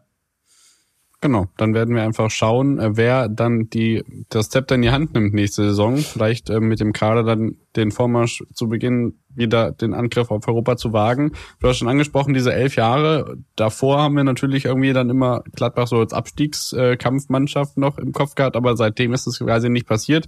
Und es wäre sehr, sehr schade äh, für die Gladbacher Tradition der letzten Jahre, weil man ja durchaus auch Fußball spielen kann, gerade nach vorne wenn es sich wieder in eine solche Richtung entwickelt. Jetzt sind wir beim elften Tabellenplatz angekommen. Eintracht Frankfurt wird in einer Stunde und 13 Minuten ins Europa League Finale gegen die Glasgow Rangers einsteigen in Sevilla. Und wir blicken jetzt natürlich auch zurück auf die Saison, die man aber so irgendwie doch gar nicht so toll finden kann. Gerade wenn man sich auf die nationale Ebene begibt. Elfter Platz heißt kein Europapokal und ähm, mit dem, was da gerade in Sevilla passieren könnte, kann man ja eigentlich auch nicht langfristig planen, so dass man eigentlich von einer enttäuschenden Saison für die Frankfurter sprechen muss. Man ist in der ersten DFB-Pokalrunde im Derby gegen Waldhof Mannheim, ich glaube, mit 2 zu 0 ausgeschieden. Man ist in der Bundesliga nur Elfter geworden und trotzdem haben sie bei mir eine Note 2 kassiert und das ist eigentlich viel zu sehr von der Europa League abhängig. Nach dem 17. Spieltag haben sie einen Punkt Rückstand auf die Champions League Plätze gehabt mit 27 Punkten. Das könnte auch einen Teil meiner Note ausmachen. Was allerdings dann in der Rückrunde daraus geworden ist, lässt überhaupt keinen Jubel mehr zu, denn es sind aus einem Punkt Rückstand auf die Champions League Plätze 16 Punkte Rückstand geworden. Ja, das Auftreten international rettet dann alles und ähm, man sieht offensichtlich, dass Eintracht Frankfurt es auch äh, in der Lage ist, große Gegner zu schlagen. Man hat Qualität an vielen Ecken des Kaders, aber in der Liga hat es einfach nicht dazu gereicht. Ist es dann einfach so das Gegenteil. Die Bayern nutzen die vielen Möglichkeiten, Fehler auszumerzen in der Liga gut aus und können ihre Dämpfer abfedern, werden Meister und bei Frankfurt gibt es eben Erfolgserlebnisse, aber keine Konstanz und nur deswegen Pokalerfolg in internationalem Geschäft oder woran liegt es da, dass es in der Liga nicht geklappt hat? Ähm, ich glaube einfach, ähm, dass man, man hat es ja auch hinten raus gesehen, dass man die Bundesliga, als es sich so abgezeichnet hat, dass eigentlich nichts mehr nach oben geht und nach unten aber auch nicht, dass man da doch dann auch den Fokus eher auf die Europa League gelegt hat, weil man darf ja auch immer nicht vergessen. Ich meine, das Ding zu gewinnen ist ja die eine Sache. Aber was dahinter steckt, das ist die Qualifikation für die Champions League. Das darf man immer nicht ja. vergessen. Also, äh, und äh, das ist doch, also auch aus deutscher Sicht, also ist doch mega, noch eine fünfte Mannschaft da dann zu haben. Und äh, die Frankfurter Fans bespaßen uns ja eh immer schon, wenn sie nicht gerade irgendwie ähm, ja paar verhaftet werden. ja, genau. Ja, aber die Bundesliga-Saison, also es war schon echt komisch. Ich habe jetzt aufgrund der Europa League aber trotzdem eine 2 gegeben. Wenn sie das Ding heute gewinnen, gebe ich ihnen noch auch noch 202. Na, gebe ich ihnen nee, auch noch eine 1 minus. Gebe ich ihnen nee. auch noch eine 1 minus einfach. Ähm, ansonsten, ey, das ist einfach Frankfurts Qualität. Weißt du, so wie Real Madrid, als sie drei, äh, dreimal in Folge die Champions League gewonnen haben, aber ich glaube in den drei Jahren kein einziges Mal spanischer Meister geworden sind. so, so kann man halt auch Prioritäten setzen, aber wir wünschen uns ja auch, dass wir gut vertreten werden. Und wenn es am Ende dazu führt, dass man sich, dass man das Ding holt und äh, dann noch in die Champions League einzieht, da sage ich so, ich glaube, das kann man verschmerzen und die Frankfurter Fans tun das auch. Ja, ich, ich stimme definitiv zu und ich glaube auch, ähm, naja, es stand ja dann doch relativ frühzeitig fest, trotz einer hervorragenden Hinrunde, dass man nicht international spielen wird, hat sich dann auch die letzten Spiele eigentlich nur auf international, auf äh, die Europa League fokussiert und das war natürlich jetzt auch Gold wert. Äh, vielleicht hätte man, so, ansonsten wäre man jetzt noch in der Liga vielleicht äh, bis am Ende noch im Kampf um die internationalen Plätze dabei gewesen. Vielleicht wäre dann auch diese, diese Traumstory international gar nicht passiert, ähm, weil dann hat man hier mal äh, einen Spieler geschont in der Liga, weil man einfach nicht mehr mehr als einen besseren Mittelfeldplatz rausholen konnte. Und ähm, ja, man kann dieser Mannschaft, glaube ich, auch äh, zugestehen, dass es auch so ein, so ein Übergangsjahr ist. Klar, im Sturm natürlich äh, musste man André Silva ersetzen, was sehr schwer war. Borri kam ablösefrei zwar auf, aus River Plata und das ist natürlich das ist sind zwei Welten. Äh, du kommst aus Südamerika in ein fremdes Land und er funktioniert aber direkt. Und ähm, ich glaube, wenn man solchen Spielern, natürlich auch Tuta, der eine hervorragende Saison gespielt hat, ähm, Philipp Kostic äh, ist einer der Führungsspieler, auch wenn er vor der Saison gar nicht äh, bei Frankfurt spielen wollte noch. Ähm, und äh, natürlich auch Ansgar Knauf, äh, der mit der Laie von Dortmund äh, bei Frankfurt alles richtig gemacht hat. Ähm, und der bleibt jetzt noch ein Jahr da. Genau, ja, und Gott sei Dank. man stelle sich vor, ähm, tatsächlich, äh, Frankfurt spielt nächstes Jahr wirklich Champions League und gewinnt jetzt die Europa League. Dann kann man natürlich auch Namen wie Borre und ähm, vielleicht auch einen Ansgar Knauf vielleicht doch länger binden, ähm, weil ähm, gerade bei Knauf ist es natürlich auch schwer, sich in dieses Gefüge bei Dortmund zu integrieren äh, mit dieser geballten Offensivpower im Mittelfeld. Ähm, ich würde Frankfurt auch ähm, insgesamt, wenn man natürlich die gesamte Saison betrachtet, auch eher eine 2 Minus geben. Wenn die den Pott holen, dann, dann ist auch jede Notengebung, glaube ich, denen auch einfach egal. Dementsprechend äh, verändere ich da auch nichts mehr. Jo, dann kommen wir zum VfL Wolfsburg. Da habe ich schon bei der Hinrundenanalyse hingeschrieben, dass der Kofeld-Hype abgebrochen ist. Äh, da haben sie eine Note 4 von mir kassiert. Sie sind in der Tabelle äh, knapp nach oben gegangen, aber wirklich viel hat sich da nicht getan. Das war dann das zweite Auswärtsspiel, was ich dieses Jahr gesehen habe. Das war ein 4 zu 0 gegen Arminia Bielefeld. Wie gesagt, heimstark immer gewesen, mit vielen Toren gewonnen und auswärts dann richtige Klatschen kassiert. Unter anderem gegen Augsburg, glaube ich, 3-0 verloren. Ich bin mir gerade nicht sicher. Und äh, eben dieses 1 zu 6 in Dortmund und schlussendlich kann man echt sagen, also ja, da ist jetzt auch wieder ein Trainer geflogen und was da nächstes Jahr kommt, ist auch wieder eine interessante Frage, David. Ja, ich habe da jetzt mal eine 4 Plus reingeknallt. also ich hatte auch bisher, also zum Thema Florian Kofeld, ich hatte, ich habe ja viele verschiedene Gäste und bisher keiner hat auch nur ein positives Wort über Florian Kofeld verloren. Äh, natürlich sind wir jetzt keine ausgebildete Journalisten etc. etc. Aber es spricht ja trotzdem irgendwie für sich, wenn dann alle irgendwie sagen, äh, nee, das ist dann nicht komplett aus der Luft gegriffen. Äh, ansonsten die Wolfsburger war, ich habe ja vorhin gesagt, äh, die Gladbacher hatten die zweitschwächste Laufleistung, äh, die Wolfsburger hatten hatte die Schwächsten. Und ähm, ich möchte auch dieses ja, Debakel vielleicht mal an zwei Personalien auch mal festmachen. Wir haben ja vorhin Wout Weghorst gesagt, der dann zur äh, überragende letzte Saison gespielt ist, dann im Winter abgedüst ist in Richtung Burnley. Und auch äh, Maxence Lacroix, überragende letzte Saison gespielt äh, in meiner Kicker-Manager-Elf. Der hat mir Punkte geliefert. In dieser Saison habe ich ihn nicht mehr gekauft, weil er zu teuer war. war gut für mich, weil äh, also in dieser Saison, so wie er durchgestartet ist, in der letzten ging es jetzt in dieser auch wieder voll nach unten.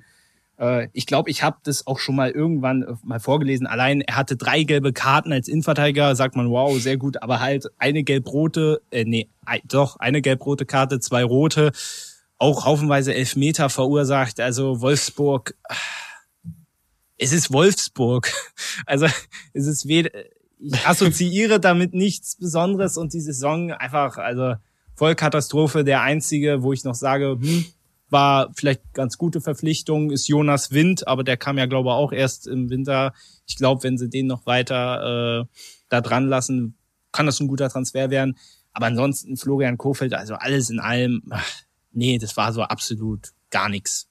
Da mich die VfL-Frauen ja. mehr begeistert, vor allem in der Champions League. Mhm. Das ist richtig. Die sind auf jeden Fall in der Champions League und Max Kruse hat ja auch dann da Fußball gespielt, Benny. Ja, genau. ja, und es, es, es war natürlich dann auch tatsächlich äh, gegen Ende dann doch nochmal äh, ein gar nicht so unwichtiger Mann bei Wolfsburg, hat dann natürlich ja, auch noch das ein oder andere Tor gemacht. Ähm, und Union konnte es auch auffangen. Dementsprechend äh, war es, glaube ich, für beide Seiten, für beide Vereine ein guter Transfer. Äh, das kann man, glaube ich, sagen. Aber wir dürfen nicht vergessen, äh, am Anfang der Saison war übrigens Marc van Bommel Trainer und die Saison ist begonnen, hat begonnen mit vier Siegen in Folge. Das waren keine grandiosen Siege, das waren alles knappe Siege gegen Teams, gegen die man durchaus gewinnen kann oder sollte als ein Team wie Wolfsburg. Zum ähm, Beispiel Preußen Münster.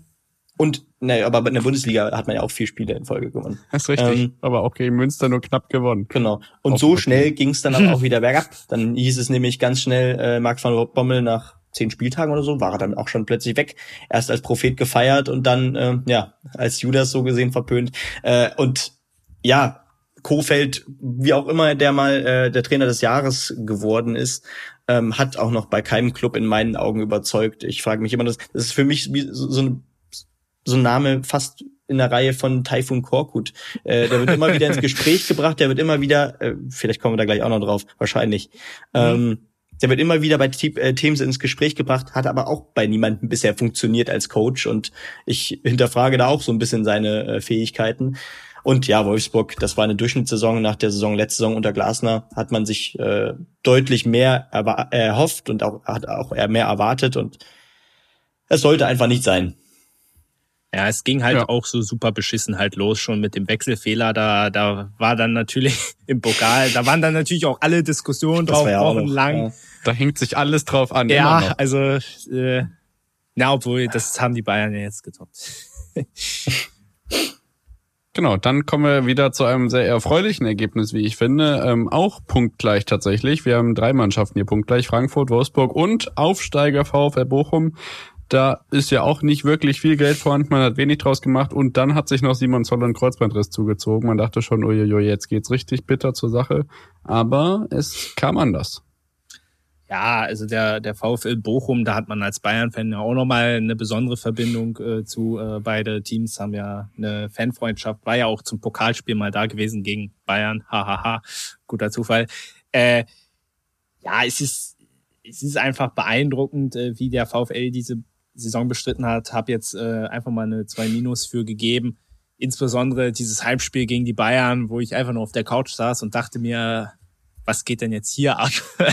also das war Wahnsinn. Natürlich hast du auch immer so im Hintergrund, sagen wir mal zum Beispiel, gut, es war jetzt die Bochumer nicht selbst dran schuld, aber diese Geschichte mit dem Becherwurf und so weiter, ne, das zeichnet ja auch diese Saison ein Stück weit aus äh, und sprich, ist nicht gerade positiv für die Bochumer. Aber ansonsten auf sportlicher Ebene solide Leistung. Äh, Gerrit Holtmann vielleicht mal als äh, einmal so da rauszunehmen. Auch Manuel Riemann, auch wenn der mir manchmal ein bisschen auf den Geist ging, weil ich fand, dass er an manchen Stellen dann auch ein bisschen hätte zurückfahren können, aber überragender Torhüter. Und vor allem werden mir die geilen Tore von Milos Pantovic im Gedächtnis bleiben. Äh, kam ja auch aus der Bayern-Jugend. Also das, ähm, ja, bin sehr gespannt, wie es in der zweiten Saison wird, äh, weil das hat Benny, glaube ich, vorhin auch schon angesprochen, dann nächste Saison das zweite verflixte Jahr in der Bundesliga. Ja, ganz genau. Und ähm, wenn man das vielleicht auch mit anderen Aufsteiger vergleicht, ich denke zum Beispiel an den Fußball von Darmstadt 98, die da ja wirklich äh, vielleicht die defensivste Strategie fuhren in den letzten zehn Jahren von allen Bundesliga-Vereinen, ähm, die dann ja wirklich so sehr auf äh, ja, auf Konter, auf schnelle Konter hofften. Ähm, Bochum hat versucht, Fußball zu spielen. Fußball, Schnell, Bochum, schnelle Konter mit Dominik Strohengel, präsentiert vom FSV Darmstadt. Der hat da ja gar nicht, der hat dann ja in der ersten Liga sogar gar nicht mehr gespielt. Das war ja auch ganz lustig. Ähm, aber Na, Zulu hat es ist einfach ein ganz anderer. Ja, genau. Aber es war am Ende einfach ein ganz anderer Fußball als äh, das eben genannte Team aus Darmstadt. Äh, man hat versucht, am Spiel nicht nur teilzunehmen, man war teilweise auch einfach äh, in der äh, aktiven Rolle. Und ähm, das hat man natürlich, natürlich auch an Toren gesehen. Ich denke da immer noch an diesen Sololauf von Gerrit Holtmann natürlich ähm, und diverse andere Tore von ihm da auch. Und ähm, Bochum ist einfach mit einer ganz anderen Mentalität als andere Aufsteiger rangegangen, was man dann auch vielleicht in gewisser Weise dann im Ergebnis und an der Punktzahl gesehen hat. Ja, genau. Also ich kann Thomas Reis und seiner Mannschaft auf jeden Fall nur gratulieren. Jetzt auch gerade noch mit dem Erfolg in Dortmund zum Schluss, äh, dass man sich dann richtig abgesichert hat und da wurde Party gemacht und das ist auch verdient gewesen. Man hat dann ähm, vielleicht noch mit leichtem Restalkohol ja, die Bielefelder äh, Klassenerhaltshoffnung endgültig begraben. Das bleibt mir natürlich in Erinnerung, aber da kommen wir, wie gesagt, gleich noch drauf zu sprechen. Jetzt sind wir mit einer Mannschaft äh, zugange, bei der man sich für nächstes Jahr vielleicht wirklich Sorgen machen kann. Ähm, direkt ab absteigen tun ja Bielefeld und Fürth. Und bei Augsburg weiß man nie so recht, was das jetzt werden soll. Man hat sich ja doch recht gut verstärkt.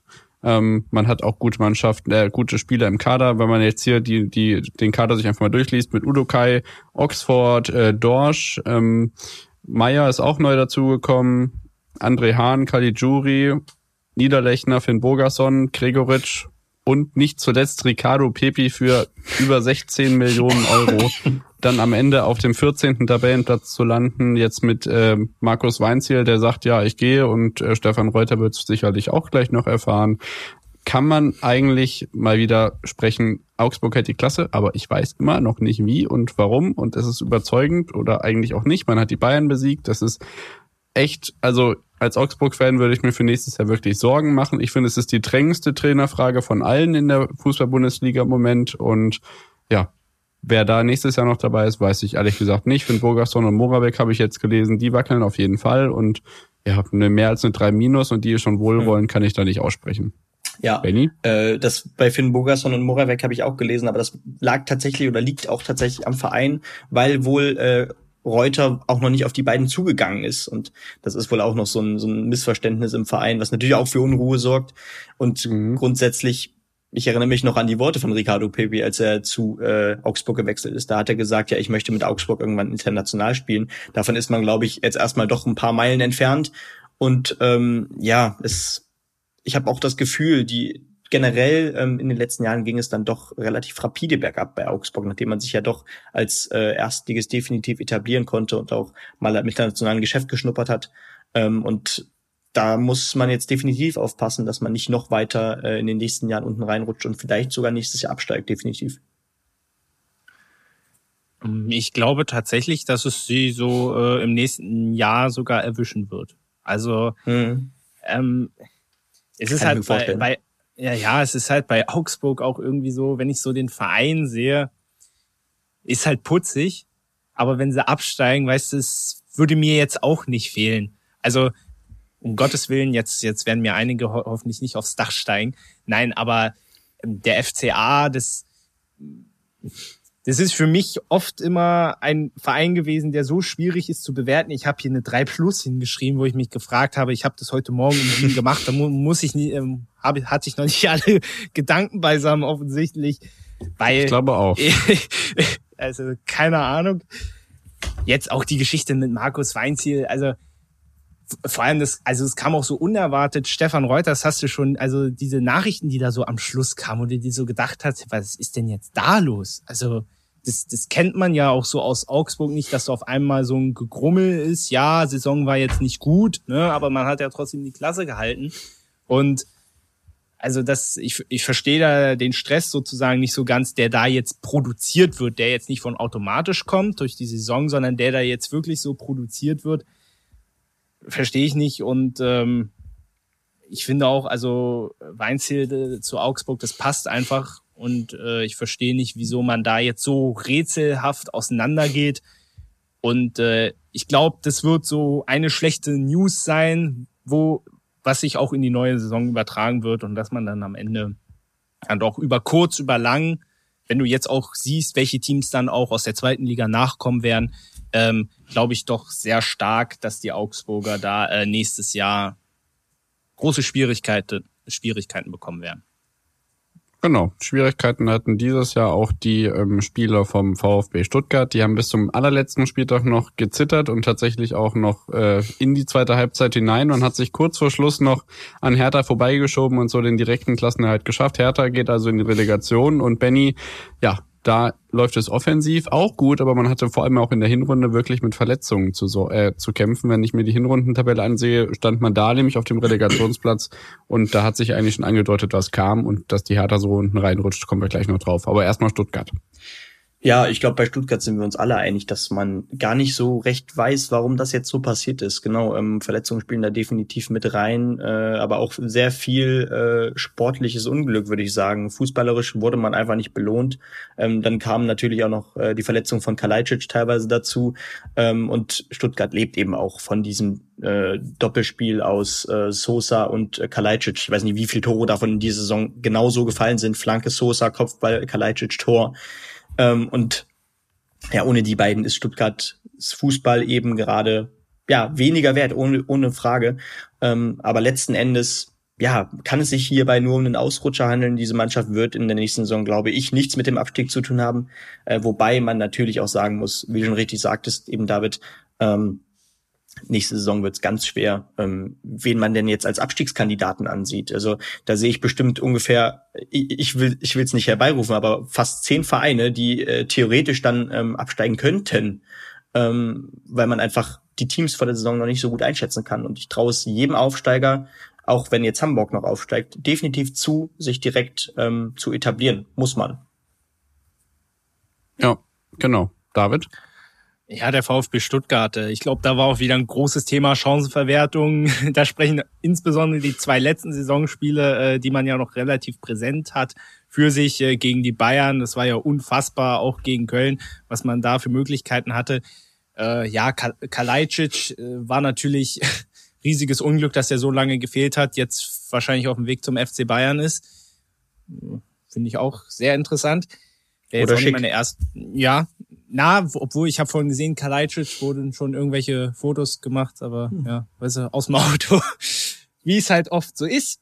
Ja, auf jeden Fall, ich kann es eigentlich kurz machen. Äh, Stuttgart, also bin ich letztendlich dankbar, dass sie es trotzdem geschafft haben, auch wenn ich als Berliner es mir für Hertha gewünscht hätte. Aber dieser Verein gehört in die Bundesliga und ich hoffe einfach darauf, dass dann im nächsten Jahr sie sportlich einfach besser wäre, weil dieses Team hat es, hat es eigentlich drauf. Also das ist nicht so wie bei Augsburg, Hertha, Bielefeld, Fürth, ja. ist das kein Team, wo du jetzt sagst, die steigen ab und das haben die dir sportlich eigentlich auch nicht gezeigt. Da war sehr viel Pech auch mit dabei, aber ich habe trotzdem jetzt mal eine 3 Minus gegeben.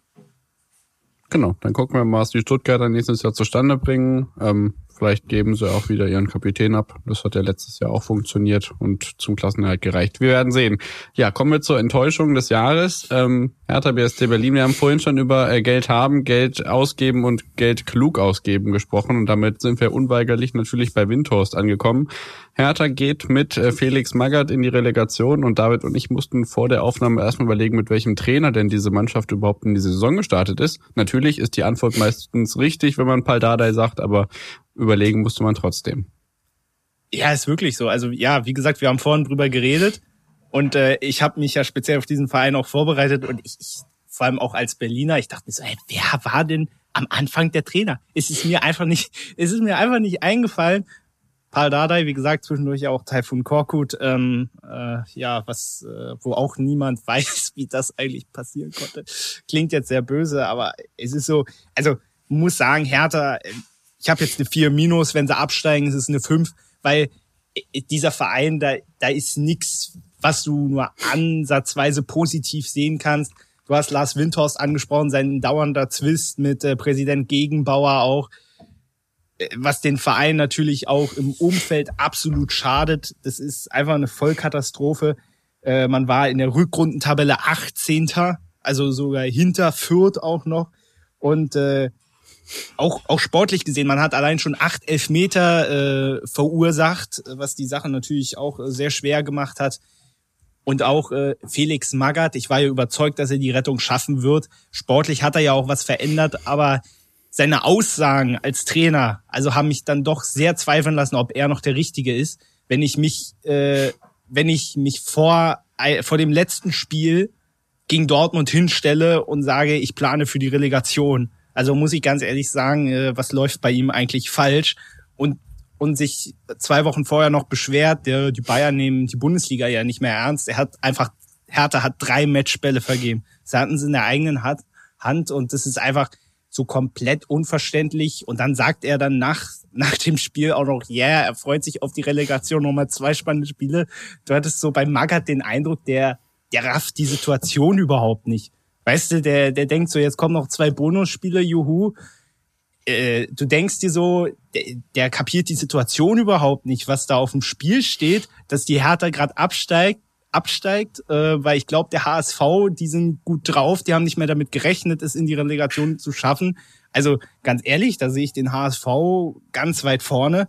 Und ähm, also ich, ich hoffe, dass Mark Fotheringham da vielleicht ein bisschen anders drauf ist. Aber ansonsten, gerade Margaret mit seiner Erfahrung, ich verstehe das nicht. Und äh, du hast ein missratenes Team und dann lebt dir der Trainer das auch noch so vor. Das ja, was, was soll man dazu noch sagen? Und ich sage nur, die Hertha-Doku, die sie dann, wo sie eine Million rausgeblasen haben, wo am Ende nichts draus geworden ist, Transfers besprechen wir mal gar nicht. Äh, alles, alles kompletter Müll da. Sorry. Aber der Prinz war doch da, Benny. ja, an dem lag es auch weniger. Also ähm, gerade unter Felix Magath wurde er dann natürlich auch doch noch mal zu einer wichtigen Führungsfigur tatsächlich, auch auf dem Feld, nicht nur neben dem Platz. Und ja, ähm, ja ich, ich sehe Felix Magath tatsächlich, also ich, ich verstehe deinen Punkt, David, aber ich finde, ich sehe ihn tatsächlich das eher war auch weniger. eher so als Themenanstoß gemeint und nicht als persönliche Meinung. Ja, ja, klar. Aber ja. Aber ich, ich sehe es tatsächlich auch weniger kritisch, weil ähm, Felix Magath tatsächlich ähm, zumindest die Jungs zum Kämpfen gebracht hat. Also du hast ja wirklich über ja. zwei Drittel in dieser Saison oder ich würde fast sagen drei Viertel ähm, definitiv ähm, eine blutleere Truppe gesehen, äh, die ähm, ja nach einem Gegentor eigentlich sofort zusammengebrochen ist. Und ähm, das ist unter Magath hat sich verändert und äh, die Laufleistung hat sich auch unter Magath verändert und das war eben auch immens wichtig, dass man dadurch auch immerhin sicher äh, die Relegation erreicht hat, so blöd wie es klingt. Aber ich finde es auch nochmal ganz lustig, wenn man schaut, wann ähm, genau dieses dieser Abgang der äh, Hertha angefangen hat. Natürlich zum einen mit Windhorst, äh, aber auch mit Harohe, euer Klinsi, und äh, es könnte, es, es, es könnte das einerseits und es könnte tatsächlich aufhören, die Bundesliga-Reise mit Medizin bei Magath. Und genau diese, diesen Weg, äh, ich glaube, der wird in die Geschichte eingehen. Ja, in die Geschichte, mit welchem Ausgang, das können wir noch nicht so ganz sagen. Ähm, sind wir durch? Kommen wir zu den direkten Absteigern? Ja. Das wird jetzt schmerzhaft ja, für dich wahrscheinlich. Ich, äh, ich muss da durch, natürlich. Ähm, ich habe ja schon vor einiger Zeit gesagt, äh, so ganz realisiert habe ich es noch nicht, äh, mit der Vertragsverlängerung um ein Jahr von Fabian Klos ging es dann zumindest mit ein bisschen Hoffnung in die zweite Fußball-Bundesliga oder geht es jetzt in die zweite Fußball-Bundesliga? Ich war ja in Wolfsburg, ich weiß gar nicht mehr welcher Spieler, das war 31 oder so, bin ich mir gerade nicht sicher.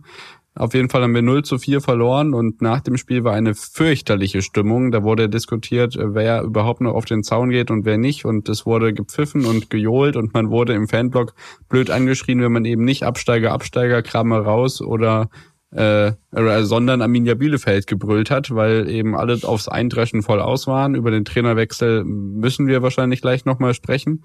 Ich habe mich äh, wirklich gerade erschrocken, als ich bei transfermarkt.de mir den Kader nochmal aufgerufen habe, weil Arne Schulz kommt aus der eigenen Jugend, Lawson, Demedina, Prietl Fabian Klos und Czerny auch aus der eigenen Jugend sind die einzigen Spieler, bei denen keine Vereinssymbole dahinter stehen, weil sie gerade frisch gekommen sind oder jetzt gehen werden. Und das zeigt einfach, wie sehr im Umbruch das Ganze war.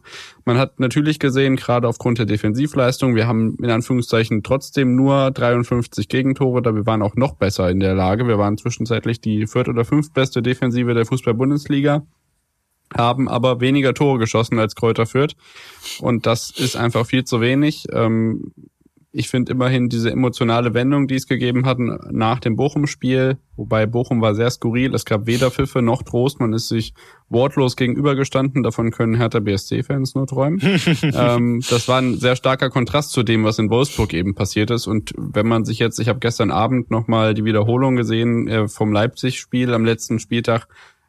Ich habe selten eine Mannschaft gesehen, die den Abstieg so gefeiert hat oder mit, mit Optimismus entgegensieht, wie wir das jetzt in Bielefeld gerade tun. Und ich glaube, wenn man sich ansieht, was da jetzt im Kader passiert, kann man von außen nicht so ganz verstehen, warum das vielleicht doch mit irgendeinem Optimismus verbunden ist, weil das wirklich auch, glaube ich, wirklich viel von Fabian Klos abhängt, äh, der da ja eine entscheidende Position eingenommen hat. Wir müssen sicherlich über die Kopfverletzungen sprechen, die äh, gerade im Saisonendverlauf mit Brunner, äh, Klos und äh, den dritten habe ich schon vergessen. Äh, aber das war auf jeden Fall drei drei Wochen hintereinander so, dass man sich immer gefragt hat, oh, schon wieder Kopfverletzung, schon wieder bei Bielefeld, was ist da los? Und das natürlich gerade in der entscheidenden Phase dann mit wirklich auch Unterschiedsspielern, wenn auch nicht auf dem Platz, sondern vielleicht auch nur mentalitätsmäßig, ähm, das hat schon echt richtig reingehauen und ja, nun geht's in die 30. Zweitligasaison. Das ist auch die Liga, in der sich Bielefeld am heimischsten fühlt, historisch gesehen. Gleichwohl geben wir natürlich unser Bestes, Nürnberg in dem Rekordabsteiger- oder Aufsteiger-Ranking noch ein bisschen äh, bei Konkurrenz zu halten. Aber gerne, jetzt habe ich euch ganz viele Anstoßpunkte gegeben. Ja, und es ist direkt schwer da anzusetzen. Ich habe vielleicht mal noch eine Frage. Wir haben ja äh, in der Hinrundenanalyse über Gonzalo Castro gesprochen. Ich weiß, dass er so irgendwie ein ganz krasses Tor geschossen hat, wo wir auch drüber geschrieben hatten. Und danach habe ich ihn ja. irgendwie nicht mehr gesehen. War der dann verletzt oder? Nee, oder? Nee, also mm, er war nicht wirklich verletzt. Also im Moment ist er verletzt gewesen. Es hat immer so ein paar Bewegchen gehabt. Man muss dazu sagen, er war vereinslos, hat sich dann ja. bei Fortuna Köln fit gehalten ähm, hat, glaube ich, weiß, das war gegen Frankfurt oder gegen Fürth, dieses doch recht spektakuläre Tor aus der Distanz gemacht, nachdem er recht frisch wieder da war zu Beginn der Hinrunde. Ähm, Frank Kramer hat ihn dann aber auch recht wenig eingesetzt. Generell haben wir recht spät immer gewechselt. Ab und zu war er da. Ich glaube, er hat auch den einen oder anderen Startelf-Einsatz gehabt. Da bin ich mir gerade gar nicht so sicher. Aber ja, also mit, mit Sebastian Vasiliades, der auch recht wenig gespielt hat, der auch lange verletzt war, auf den gerade zu Saisonbeginn sehr, sehr viele Hoffnungen geruht haben. Der war ja auch aus Paderborn gekommen, zusammen mit Alessandro Schöpf, äh, Kunze und Prietl auch recht lange außer Gefecht gesetzt oder zumindest nicht dabei gewesen. Ähm, hat sich da im Mittelfeld echt wenig getan im Zentrum und ja, da war Castro leider nicht in der Rolle tätig, in der ich ihn gesehen habe, weil ich dachte eigentlich schon, und das sah auch am Anfang so aus, dass er da noch ordentlich was unter die Arme greifen kann. Hm. Aber dazu kam es dann leider nicht. Ja, ja, schade. Ähm, ja, äh, die Frage kam mir so, gerade so ganz zufällig in den Sinn. Äh, ja, um auf die Saison einzugehen. Also ich habe den Bielefeldern jetzt eine 4 gegeben. Ähm, ja, es ist, es ist irgendwo schade. Ich habe ja gerade für dich ein bisschen die Daumen gedrückt, dass es vielleicht noch äh, schaffen. Aber am Ende muss halt sagen, es ist halt sportlich verdient und du hast vielleicht, ich würde mal jetzt mal unverschämterweise an den Trainerwechsel vielleicht ansetzen. ähm, weil ich nicht so ganz verstanden habe, warum man jetzt natürlich Frank Kramer, ich habe da auch eine Statistik gesehen, es war vielleicht sportlich nachvollziehbar, wenn man sich die Statistik anguckt, aber so, so ganz kurzfristig vorher jetzt nochmal den Trainer zu wechseln. Ich weiß, das hat man ja im letzten Jahr auch schon gemacht. Ich glaube, da war es ja Uwe Neuhaus, aber auch da gab es ja schon Stimmen. Unver auch unverständlich. Ja, ja, genau. Außen, also ja. Da hat man ja auch schon gesagt, hä, also und da ist es dann natürlich gut gegangen. Und ich dachte mir, als ich das dann gelesen habe, äh, das wird, das wird diesmal nicht gut gehen äh, kann man jetzt hinten raus betrachtet immer einfach sagen, aber ich hatte so ein Gefühl, das wird den Bielefeldern diesmal das Genick brechen. Äh, ja, ich, ich, ich denke, Bielefeld, ja, es klingt jetzt böse, gehört auch in die zweite Bundesliga. Wenn sie es mal wieder hochschaffen, ist ja auch schön. Ähm, ich habe mich auch sehr gefreut, weil ja zwischendurch mal doch so eine Phase war, wie auch bei Bochum, wo sie sehr lange nicht mehr da waren. Ne? Deswegen war es auch schön, dass sie es jetzt mal geschafft hatten. Aber ja, ich denke, ähm, aber äh, ähm, man kann ja immer sagen, bau dich auf Fabian Klos auf, das, das macht gute Laune. Ja, richtig. Und die Chance hatten wir eben die letzten Wochen nicht. Und das können wir erst wieder seit einer Woche tun. Du hast recht, äh, die, den Zeitpunkt der Trainerwechsel, die kann man eigentlich gar nicht so richtig vergleichen. Neuhaus ist recht früh gegangen in der ersten Erstligasaison. Ähm, danach kam es so richtig ins Stocken, so richtig ins Laufen kam es dann mit Frank Kramer wirklich nur so drei, vier Wochen. Danach lief er wirklich, du sagst es schon, sportlich es ist ja eigentlich nachvollziehbar für Bielefelder Klassen, äh, Klassenerhalts. Äh, Kampf ist es eigentlich fast schon früh gewesen. Ich erinnere an Jörg Berger 2009, Gott hab ihn selig. Ähm, also es, es ist für mich weiterhin nicht nachvollziehbar. Ich glaube, in der zweiten Liga hätte man weiterhin diese Perspektive weiter aufbauen können. Die Frage ist, mit welchem Kader. Wir sehen ja gerade, dass da einiges wegbricht. Ortega geht, äh, Pieper geht nach Bremen. Äh, Nilsson weiß man noch nicht so recht. Brunne weiß man auch noch nicht so recht. Schöpf ist ja auch noch nicht so lange da. Und ähm, es wird sich einiges tun. Aber äh, Benny darf erstmal. so, äh, wo, wo mache ich da jetzt halt? Äh, es wurde jetzt schon so viel angesprochen, deswegen ist es gerade ganz schwierig, da jetzt noch was rauszuziehen. Ich, ich hätte jetzt einfach nur einen Spieler, den ich raus, oder zwei Spieler, natürlich neben Ortega einen Spieler, ähm, den ich noch gerne erwähnen würde. Das ist Patrick Wimmer, der einfach ähm, aus dem Kader von der Qualität her sowas von herausstach. Ähm, und ähm, das ist umso schmerzhafter, dass man dann keinen Voll, Vollender da vorne im Sturm hatte, der äh, vielleicht auch den ein oder anderen Ball von Wimmer dann auch nochmal äh, ja, ins Tor setzen konnte. Ähm, man hat sich einfach, glaube ich, auch mehr von Krüger und äh, Serra erwartet oder erhofft. Ja. Ähm, und Ohne Frage. Ich habe ja auch am Anfang gesagt, wie große Stücke ich zum Beispiel auf Florian Krüger halte und wie gerne ich ihn bei Schalke gesehen hätte in der zweiten Liga. Ähm, aber da kam der Wechsel in die erste Liga vielleicht doch auch einfach einen Schritt zu früh. Nach einer guten Saison in der zweiten Liga kann man eben noch nicht ähm, garantieren, dass dieser Spieler auch in Liga 1 funktioniert. Das ist einfach so. Und ja, diese, die Saison ähm, im Oberhaus, die erste, äh, die war dann auch einfach fast wie so ein kleines Träumchen natürlich, ne? Und ähm, dann hat man sich natürlich auch erhofft, dass man äh, das nochmal fortsetzen kann. Es wäre die Saison auch möglich gewesen. Dafür haben dann doch auch genug Teams unten Punkte liegen lassen. Aber wenn man dann auch zum Beispiel die Spiele gegen Fürth nicht zum Beispiel gewinnt, die Teams gegen die direkten äh, äh, Abstiegskandidaten, gegen die direkten Konkurrenten da unten, die äh, gingen dann eben doch selten in Richtung von Bielefeld und das sehe ich vielleicht auch noch als so ein kleines Manko an, warum man dann nicht den Klassenerhalt geschafft hat. Genau, es waren eben durchaus Erfolgserlebnisse gegen die großen Mannschaften, sowohl dieses Jahr als auch letztes Jahr. Ich erinnere an die Schneeballschlacht in Bayern. Ich erinnere daran, dass wir gegen äh, RB Leipzig dieses Jahr nicht verloren haben, sondern immer äh, vier Punkte geholt haben. Also da war es wirklich das Problem, dass wir unten die entscheidenden Spiele nicht gewonnen haben. Es war ja zum ja, ich weiß nicht, Mitte der Rückrunde auch so, dass wir da eigentlich schon ja nicht sicher waren, aber zumindest recht optimistisch sein konnten.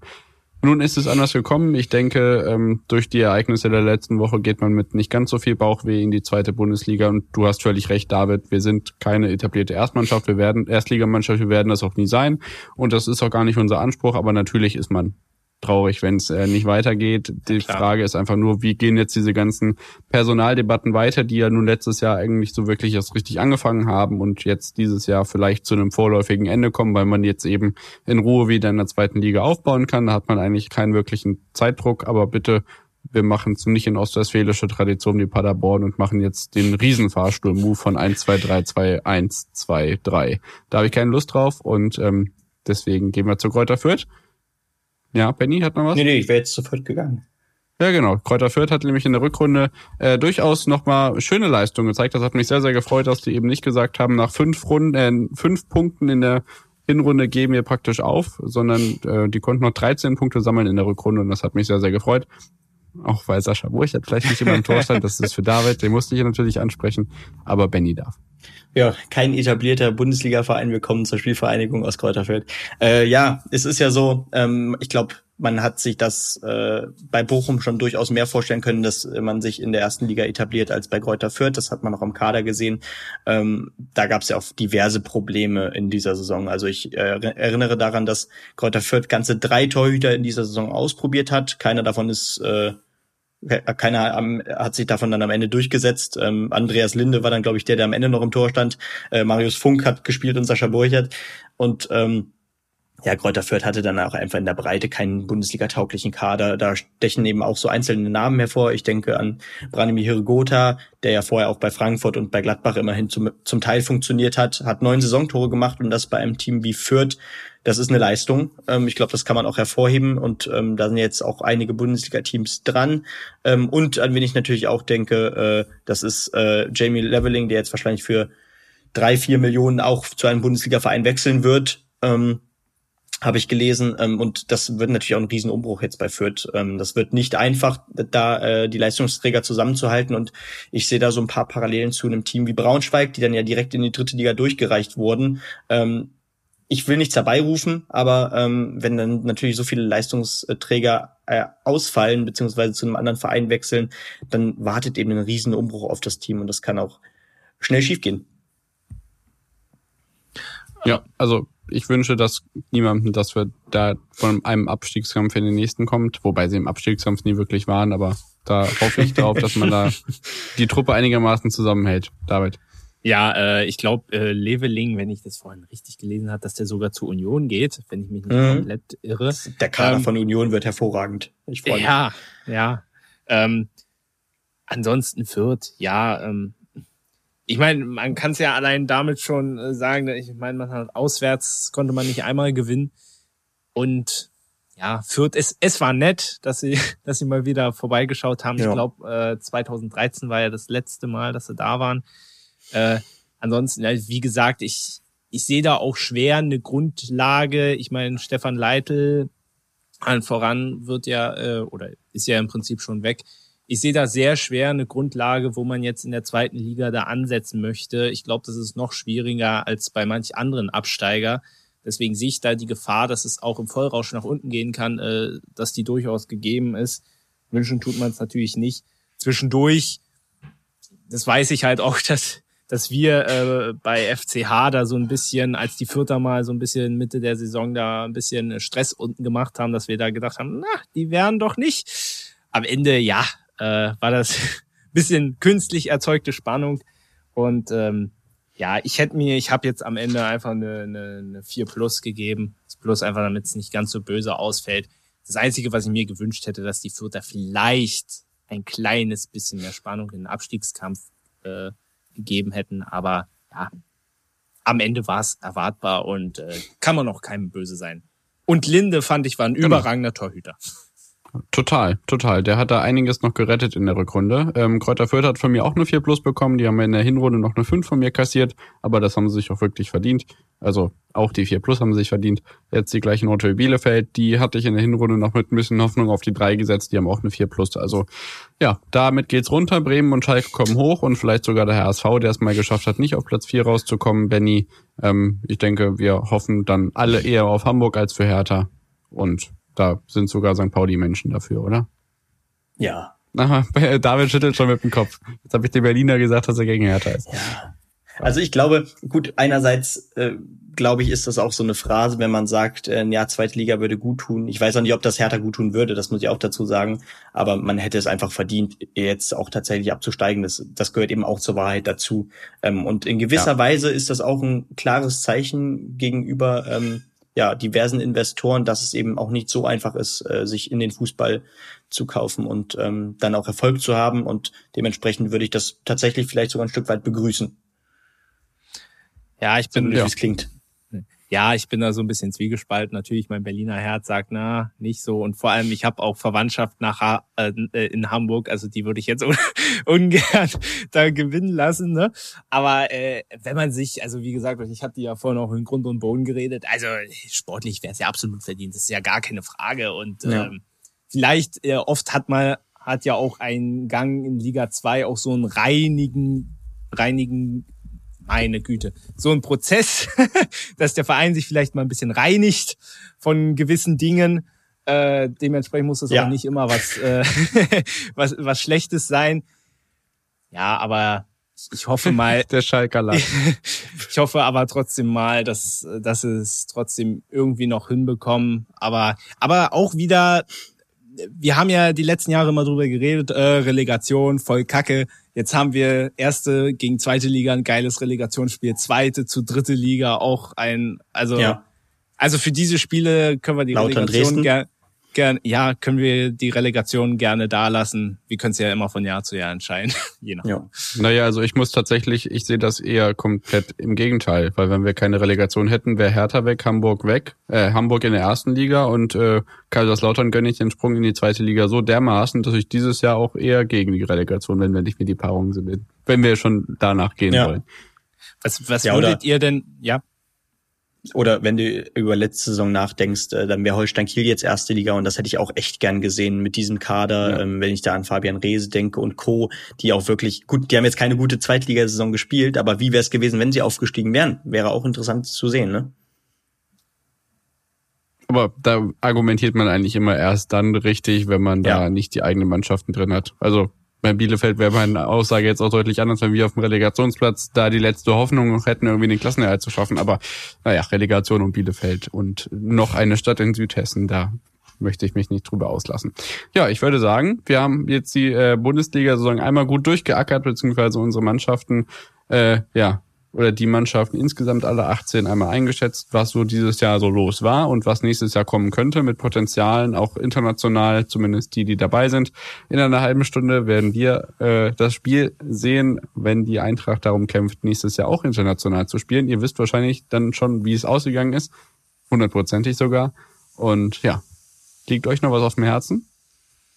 Ich glaube, ich würde noch nur hinzufügen, dass ähm, naja, dieses, dieses eine Jahr die beste zweite Liga aller Zeiten definitiv erfrischend war, kann man glaube ich sagen, aber dass man sich jetzt auf eine hervorragende und äh, vielleicht sogar ja mit dem HSV dann ähm, ja sehr enge, zumindest wenn man natürlich den ersten Platz wegnimmt, ähm, Bundesliga-Saison äh, freuen kann und ähm, es wird jedenfalls, ich glaube, die Teams sind noch ausgeglichener als jetzt in dieser Saison. Und es könnte echt schwer werden für Augsburg und Bochum. Das ist ja. so mein Bauchgefühl gerade. Ja. ja definitiv. Gut, dann würde ich sagen, mach mal den Laden zu. Uns kann man finden at on the pitch pod, wenn ihr bis hierhin durchgehalten habt. Da gibt es natürlich jeden Montag äh, die Zusammenfassung der Sportwelt. Wenn ihr noch nicht so genau wisst, was wir überhaupt machen, gerne nochmal den letzten Teil der Hinrundenanalyse bei David anhören. Da habe ich so ein bisschen erzählt, wie das so abläuft. Ich finde es immer noch ganz gut zusammengefasst, auch wenn es jetzt nicht ganz so kurz war, aber alles gut.